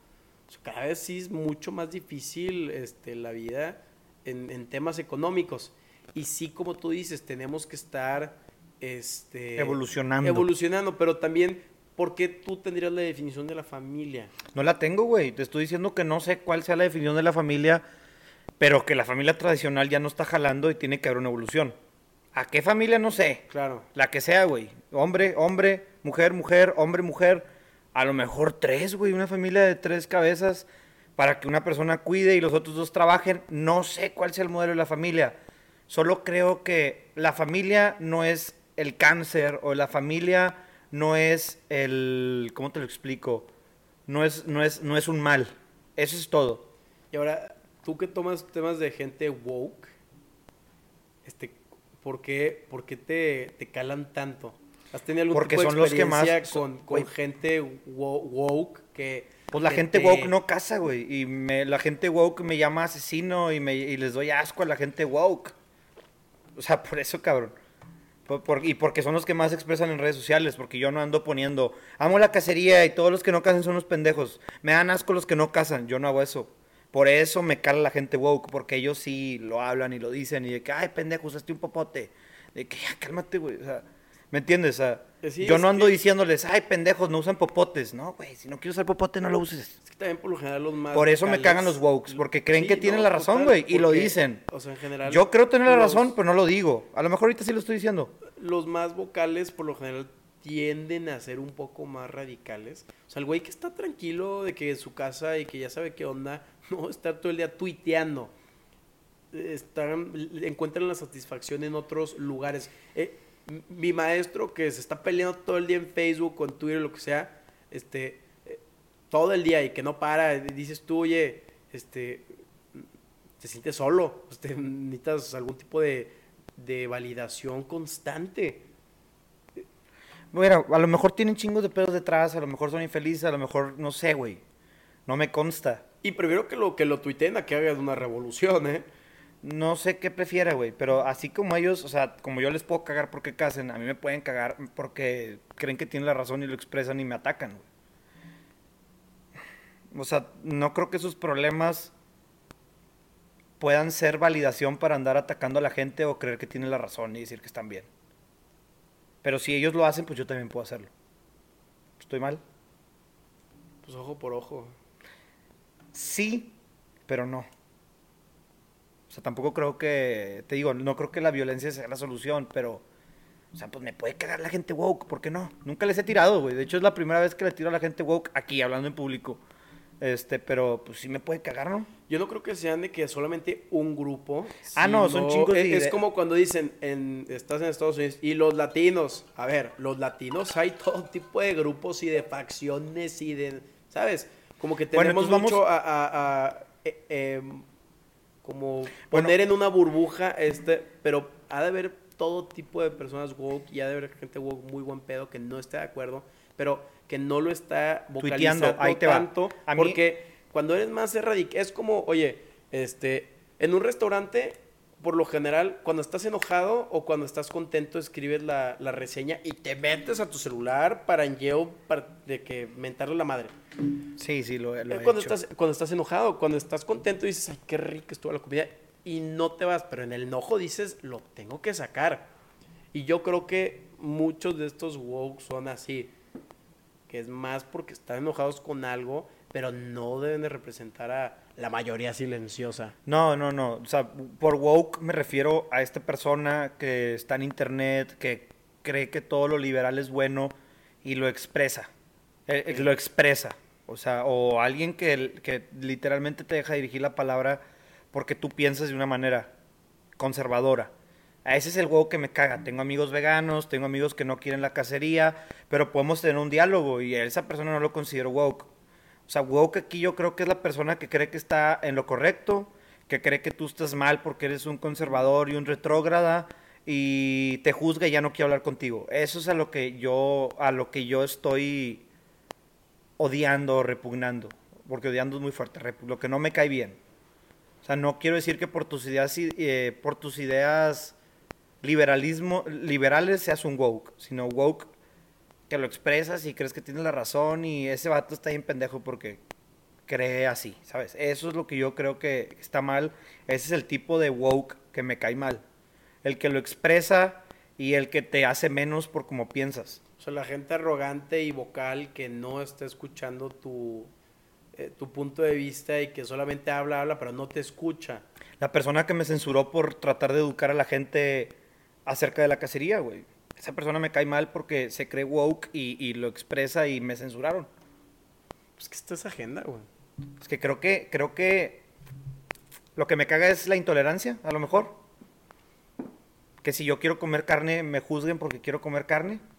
Porque sí juzguen, güey. Yo nunca he juzgado a un vegano por no comer carne. Solo me cagan los que, los que dicen de que, ah, pinche vato, matas animales. O ese güey come carne y te, te ven feo de que, "Por- cálmate, güey. O sea, yo no te estoy... ¿Me entiendes? Y sí me ha pasado, sí me ha pasado. Te atacan mucho, tío. Me atacan un chingo, güey. La neta.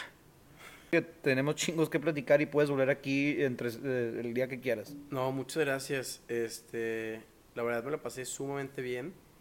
Este es el primer podcast que me entrevista, entonces se siente raro estar del otro lado de, Del, del micrófono, del papel. del, del papel. Pero digo, te agradezco un chorro por tu tiempo. Me la, me la pasé muy, muy bien. Ya sabes que me encanta discutir estos temas. Y pues agradezco la, la, la futura invitación. ¿eh? Siempre es un gusto rebotar ideas contigo.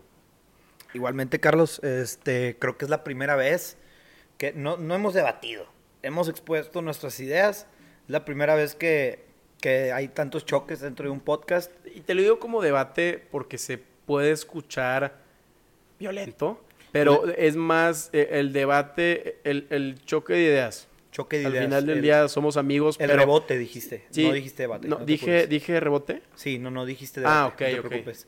Pensé Yo, yo solo lo dije, o sea, yo solo dije que no debatimos, fue un choque, fue una, un rebote de ideas, sí, como lo dijiste. disfruté. Yo también lo disfruté. Yo no creo que esté del todo bien en todo lo que pienso. Solo pienso así, güey. Y la verdad es que soy una persona abierta, me trato de abrir al mundo.